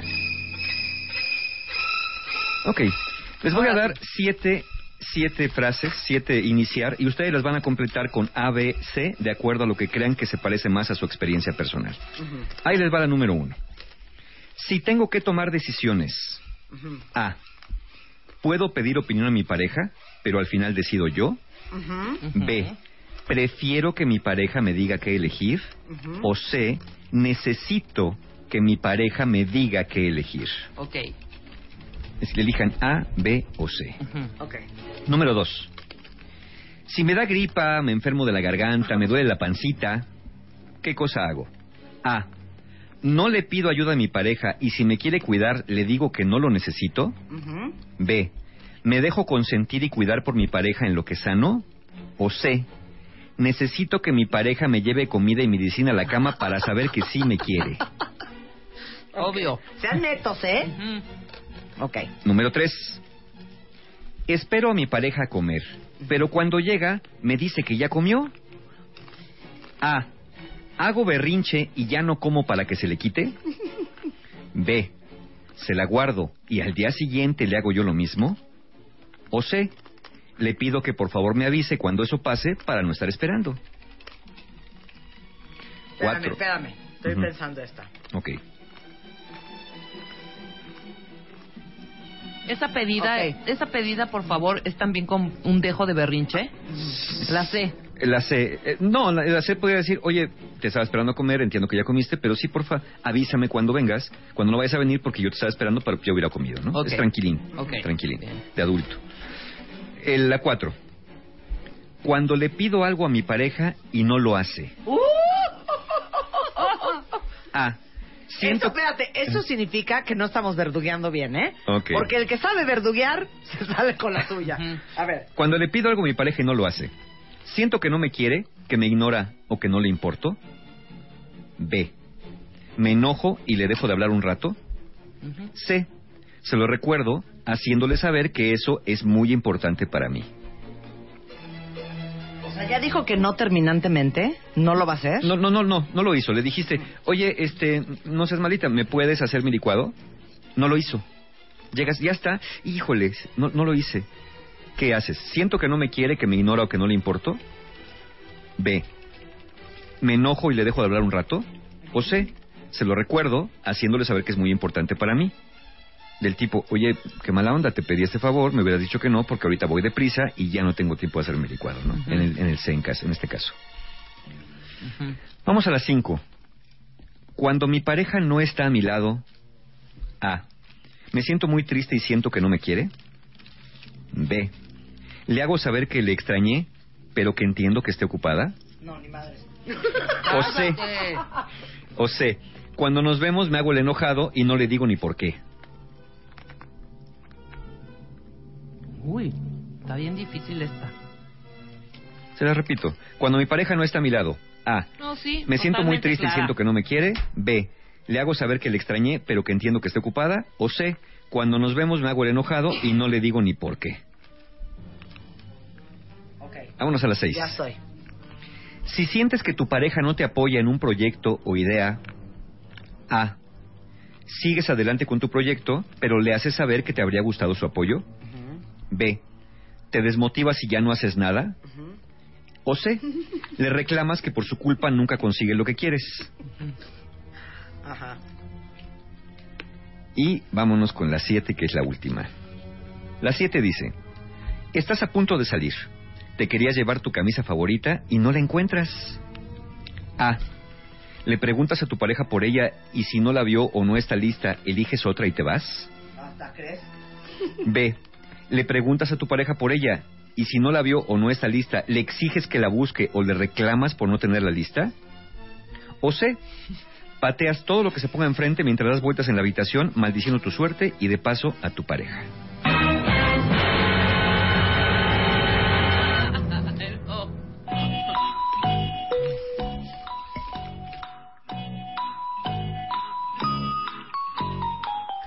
Ok, Vamos ¿cómo a nos calificar. vamos a calificar? Bueno, según eligieron A, B o C, yo les voy a dar, pueden ser cero puntos, un punto o dos puntos según lo que eligieron. Venga. ¿Ok?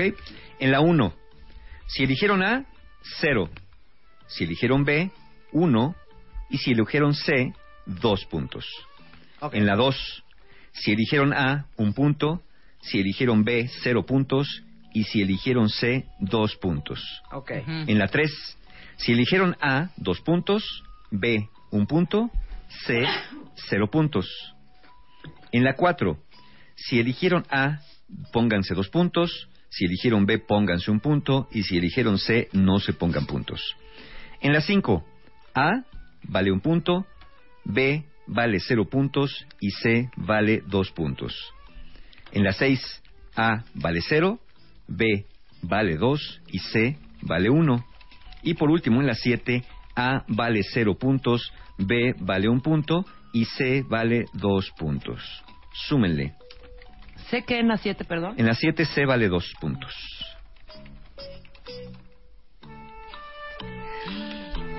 Bueno, a ver. A ver, ¿la B cuánto vale en la 7? La, la, en la 7, B vale uno.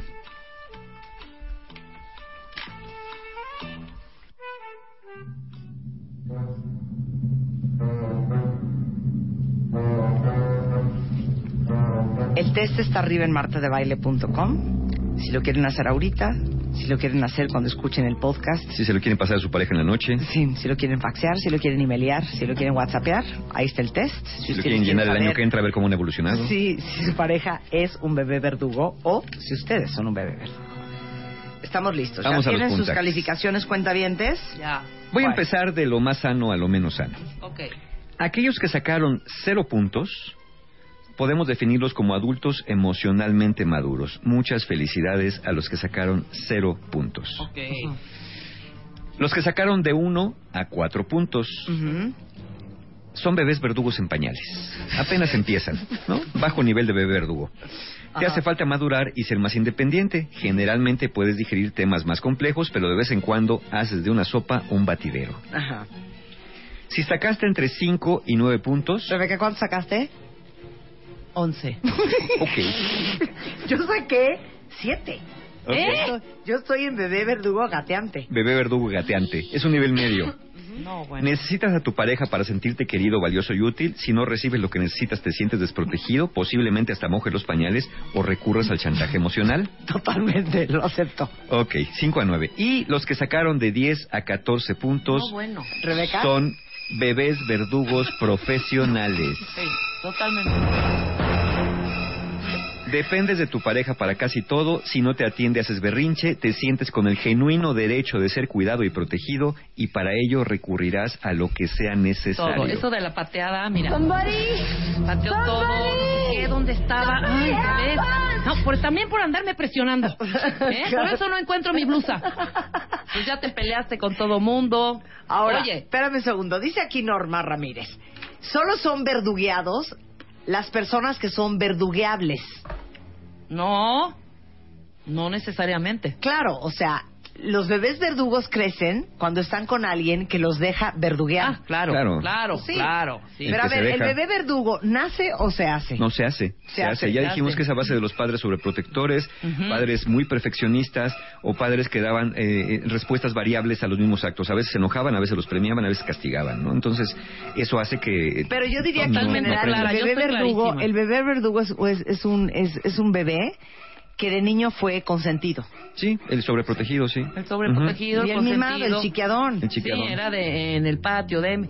Que se voltee Rebequita de burro. No, yo no. Sí, mi hijita, te toca vol... No, yo no. Oh, ¿Ves? Sí. ¿Sabes? Bueno, está bien. el juego. Bueno, está bien, tú no, Pedrito. Sí, ya, ¿Sabes? adiós. Echaste a O perder sea, el ¿Por asunto. qué me voy a voltear de burro? Claro. O sea, no. Así, ¿sabes? O sea, era de eso.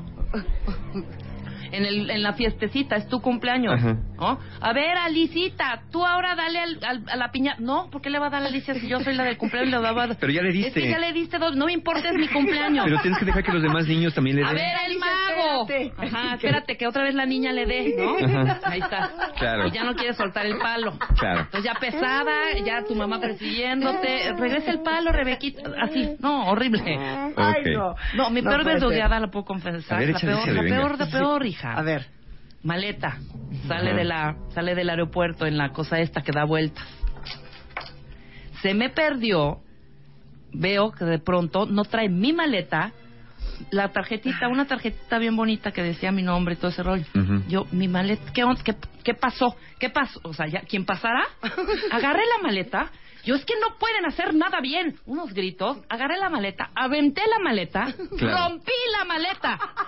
O sea, Claro. así de, ay, no sé qué, es que te digo por an-". No, espantoso el verdugueo, la Yo gente. conozco Señorita, una ¿qué pasa? pareja- Ahorita, horrible. Yo conozco una pareja que él es el más bebé verdugo. Entonces, él le pidió a ella que por favor cambiara el vuelo porque se quería quedar un día más en la playa.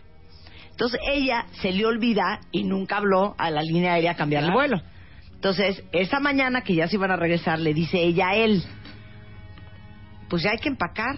Y entonces él se voltea y le dice, no cambiaste el vuelo. Santo Dios. Y él le dice, se me olvidó. Bueno, el bebé verdugo se pone como diablo. Es que no lo puedo creer. No te puedo pedir nada sin que se te olvide, porque todo lo mío te vale madres.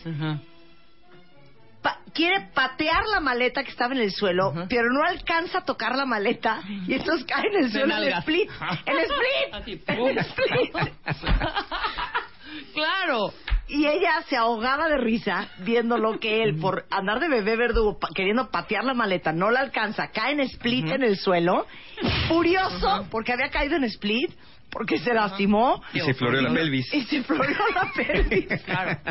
por andar de bebé verdugo. Eh, ven, tiene su precio, andar de bebé horror, verdugo. Qué horror, qué Bueno, vergüenza. se puede cambiar. Se puede cambiar. Mira, esta conducta... Pero no queremos cambiar, Mario. Eh, mira, Sí, a veces sí. bonito el bebé verdugo. La pregunta es, ¿puede ser dañina esta conducta? Eh, mira, superficialmente puede parecer que no tiene nada de malo. Pues total, ¿no? ¿Qué te cuesta hacer lo que te pide el bebé verdugo? Lo malo es que eventualmente, como se convierte en un patrón de conducta agotador y desgastante para la relación, pues evidentemente vas a acabar por hartarte. Además, ten en cuenta que básicamente el bebé verdugo no tiene llenadera. Y esto es muy frustrante para una pareja que haga lo que haga, nunca va a ser suficiente para tener a, a un bebé satisfecho mucho tiempo antes de que venga la siguiente necesidad. Por eso no es tan bueno. ¿Qué hacer? Si estás con una pareja así, ok, evita el chantaje emocional. No digas no para acabar diciendo sí. Sí. Si vas a decir sí, mejor de sí al principio, porque si no, pues ya te, ya te tomaron la medida. Sí, claro. No digas no para acabar diciendo sí. Sí. Sé firme. Ajá. Ahora, a muchas personas les cuesta ser firme cuando han sido dejados. Porque una vez que han sido dejados, el ser firme les parece que son crueles, más cuando el bebé verdugo hace su puchero. Sí. Piensen, piensa que el bebé está haciendo un berrinche y te está pidiendo la mamila y tú dices, ay, pero ¿cómo no se la voy a dar? Mira la carita que tiene. No, sé firme. No tomes responsabilidad por sus irresponsabilidades. Tiene que asumir las consecuencias de sus actos. Si perdió el avión, si no está lista la camisa y si no se levantó a hacerse licuado en la mañana, se tendrá que ir con hambre, con la camisa descosida y pagar la diferencia del boleto de avión. No Sí. tome responsabilidad por sus irresponsabilidades. Pero O sea, es como cuando Spider-Man borró mi Candy Crush y él me dijo que él no era responsable porque yo le había autorizado resetear mi iPad. Pues de alguna manera, si no te acuerdas que tienes el Candy Crush con tus puntajes y todo lo demás obtenido por ahí. Ahora, Pero sí fue su culpa, la verdad. bueno, ahora, no hagan esto regañando, aleccionando o haciendo el papel de papá y mamá. O sea, a ver, no se levantó temprano y llegó a tarde a trabajar. No empieces a decir, te lo dije, si te hubieras levantado más temprano, si hubieras hecho caso, si hubieras puesto la alarma, pero claro, tus... No, a ver, no. Ay, mi vida, me levanté. Es que no me despertaste. Pues es que sonó el despertador y no te levantaste. Es que me hubieras levantado, por tu culpa llegué tarde. A ver, es tu chamba, es tu responsabilidad. Hasta ahí quédate. qué No feo. empieces a regañar. Qué feo. Ya ven, es que se ve cruel. Un bebé verdugo no recibe esa respuesta, ¿eh? No Es- recibe esa respuesta con placer. Eso para un bebé verdugo es una grosería. O sea, sí, claro, para mí que me digan eso se me hace una gran grosería, una falta de atención, una gran muestra de poco amor. Alguien sin alma. Y de, Punto, Sí, punto. Desalmado, desalmado, una mala mamá y un mal papá. Es horrible, ajá. Claro, claro. Pero parece que los adultos sí funcionan, ¿eh? Eh, fomenta la reciprocidad y la toma de decisiones. También pídele a tu pareja que haga pequeñas tareas domésticas. Hazlo como invitación más que como imposición. Mi vida, ¿por qué tú no haces los sándwiches mañana? Oye, ¿y si tú ahora me despiertas a mí en la mañana? Pero es que no, Mario, es que eso, eso es antinatural. Es como que si tu hijo te dice, mamá, me llevas al boliche con mis amigos y tú, de buenas a primeras y de bote pronto le dices, Vete tú. O sea, ¿de qué me estás hablando? No, sería tan antinatural Un como... bebé como- verdugo necesita ser protegido y atendido. Claro, eh, Lo eso- voy a defender hasta la muerte. Es lo que necesita. Es como darle a un bebé eh, su, su, su boleto del metro para que se vaya a ver al doctor dé la panza. Pero un bebé Entonces no. que hasta el doctor vamos a ir solos. Exacto. Exacto. O que, o que nos amamante ya de plano la vecina. ¿O qué? No, Mario. Ay, qué, qué mundo, qué vida, qué vida. Ok, pon límites, pon límites y disocia la conducta del sentimiento. O ¿Cómo sea- haces esto? Sí te quiero, pero no quiero tener que estarte haciendo piojito todas las noches. ¡Ah, chinga, chinga! No, son aceptables. O sea, espérame, espérame. Si aquí no es libre albedrío. O sea, un bebé verdugo tiene sus necesidades y necesitan ser cumplidas. Porque un bebé verdugo es como un animalito en el bosque, desprotegido. O sea, ¿se acuerdan la parte donde Blancanieves estaba en el bosque, el bosque era oscuro y había como monstruos y cosas? Claro. Así se nos sentimos los bebés verdugos en el Somos mundo. como Bambi. Exacto. Punto. Somos como Bambi. Y casi como Bambi recién nacido, que las, las piernitas le tiemblan, ¿no? Al momento de nacer. Claro. Este, sí. A ver, tú todo lo que digas yo te lo voy a No. contradecir. A Bueno, ya, ya lo que me queda es busca ayuda profesional, ¿no? Si sientes que ya no, aguantas pero si más. estamos bien. Estar con una ¿Qué? pareja en una situación así. O sea, te voy a decir una cosa. O sea, es como si le dices a un niño que ayu- necesita ayuda profesional porque quiere chichi. Ajá. No, a un niño no, pero pues ya 30 años después yo creo que ya. Y si saliste alto en los puntajes y crees que eres un bebé verdugo y crees que no puedes ser más responsable, que no puedes ser más independiente, que no puedes ser más considerado y recíproco con tu pareja, también es hora de buscar ayuda profesional. Apúntame, Mario. Oiga, les voy a decir una Apúntame cosa. mañana. Chacho Reyes es mi héroe. Soy un bebé verdugo en pañales. Acabo de contestar el test en pleno reforma manejando. Mira nomás. Ándale pues. Así es. Entonces, ¿quieren, quieren, o- ¿quieres oír el sonido de un bebé verdugo? A ver. Mami, pronto, al bosque. Este es un bebé verdugo. ¡Corre! ¡Corre más,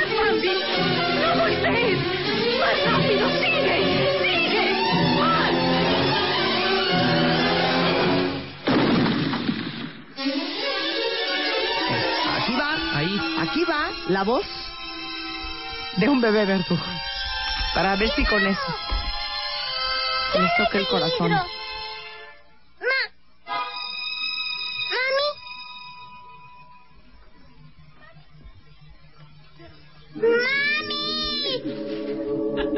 Ahí es, exacto. Es el momento.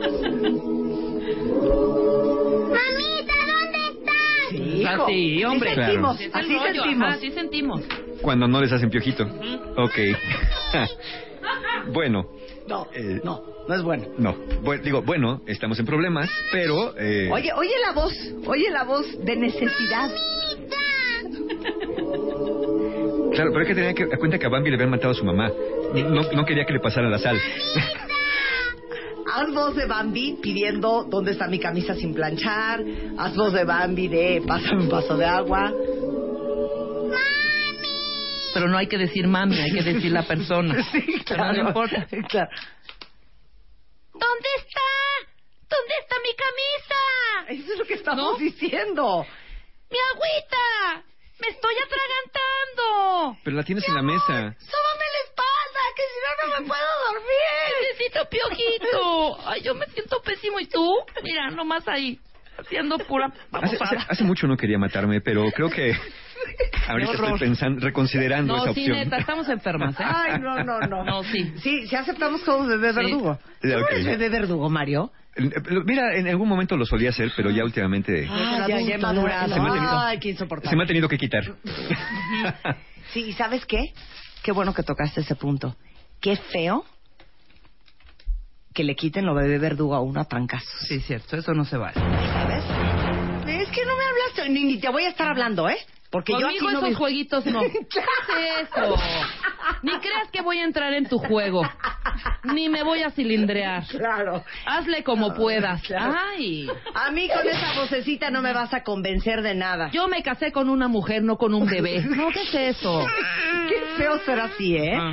Qué feo ser así. Les digo una cosa, sí podemos cambiar, pero yo sí soy fiel creyente en que si dejáramos de ser bebés verdugos, de veras, Nos extrañaría. Sí, yo también creo. Ya no voy a discutir más. Mario Guerra. ¿O no? ¿Hay algún curso para dejar de ser bebé? Eh, verdugo? claro, bueno, mira, tenemos varias opciones.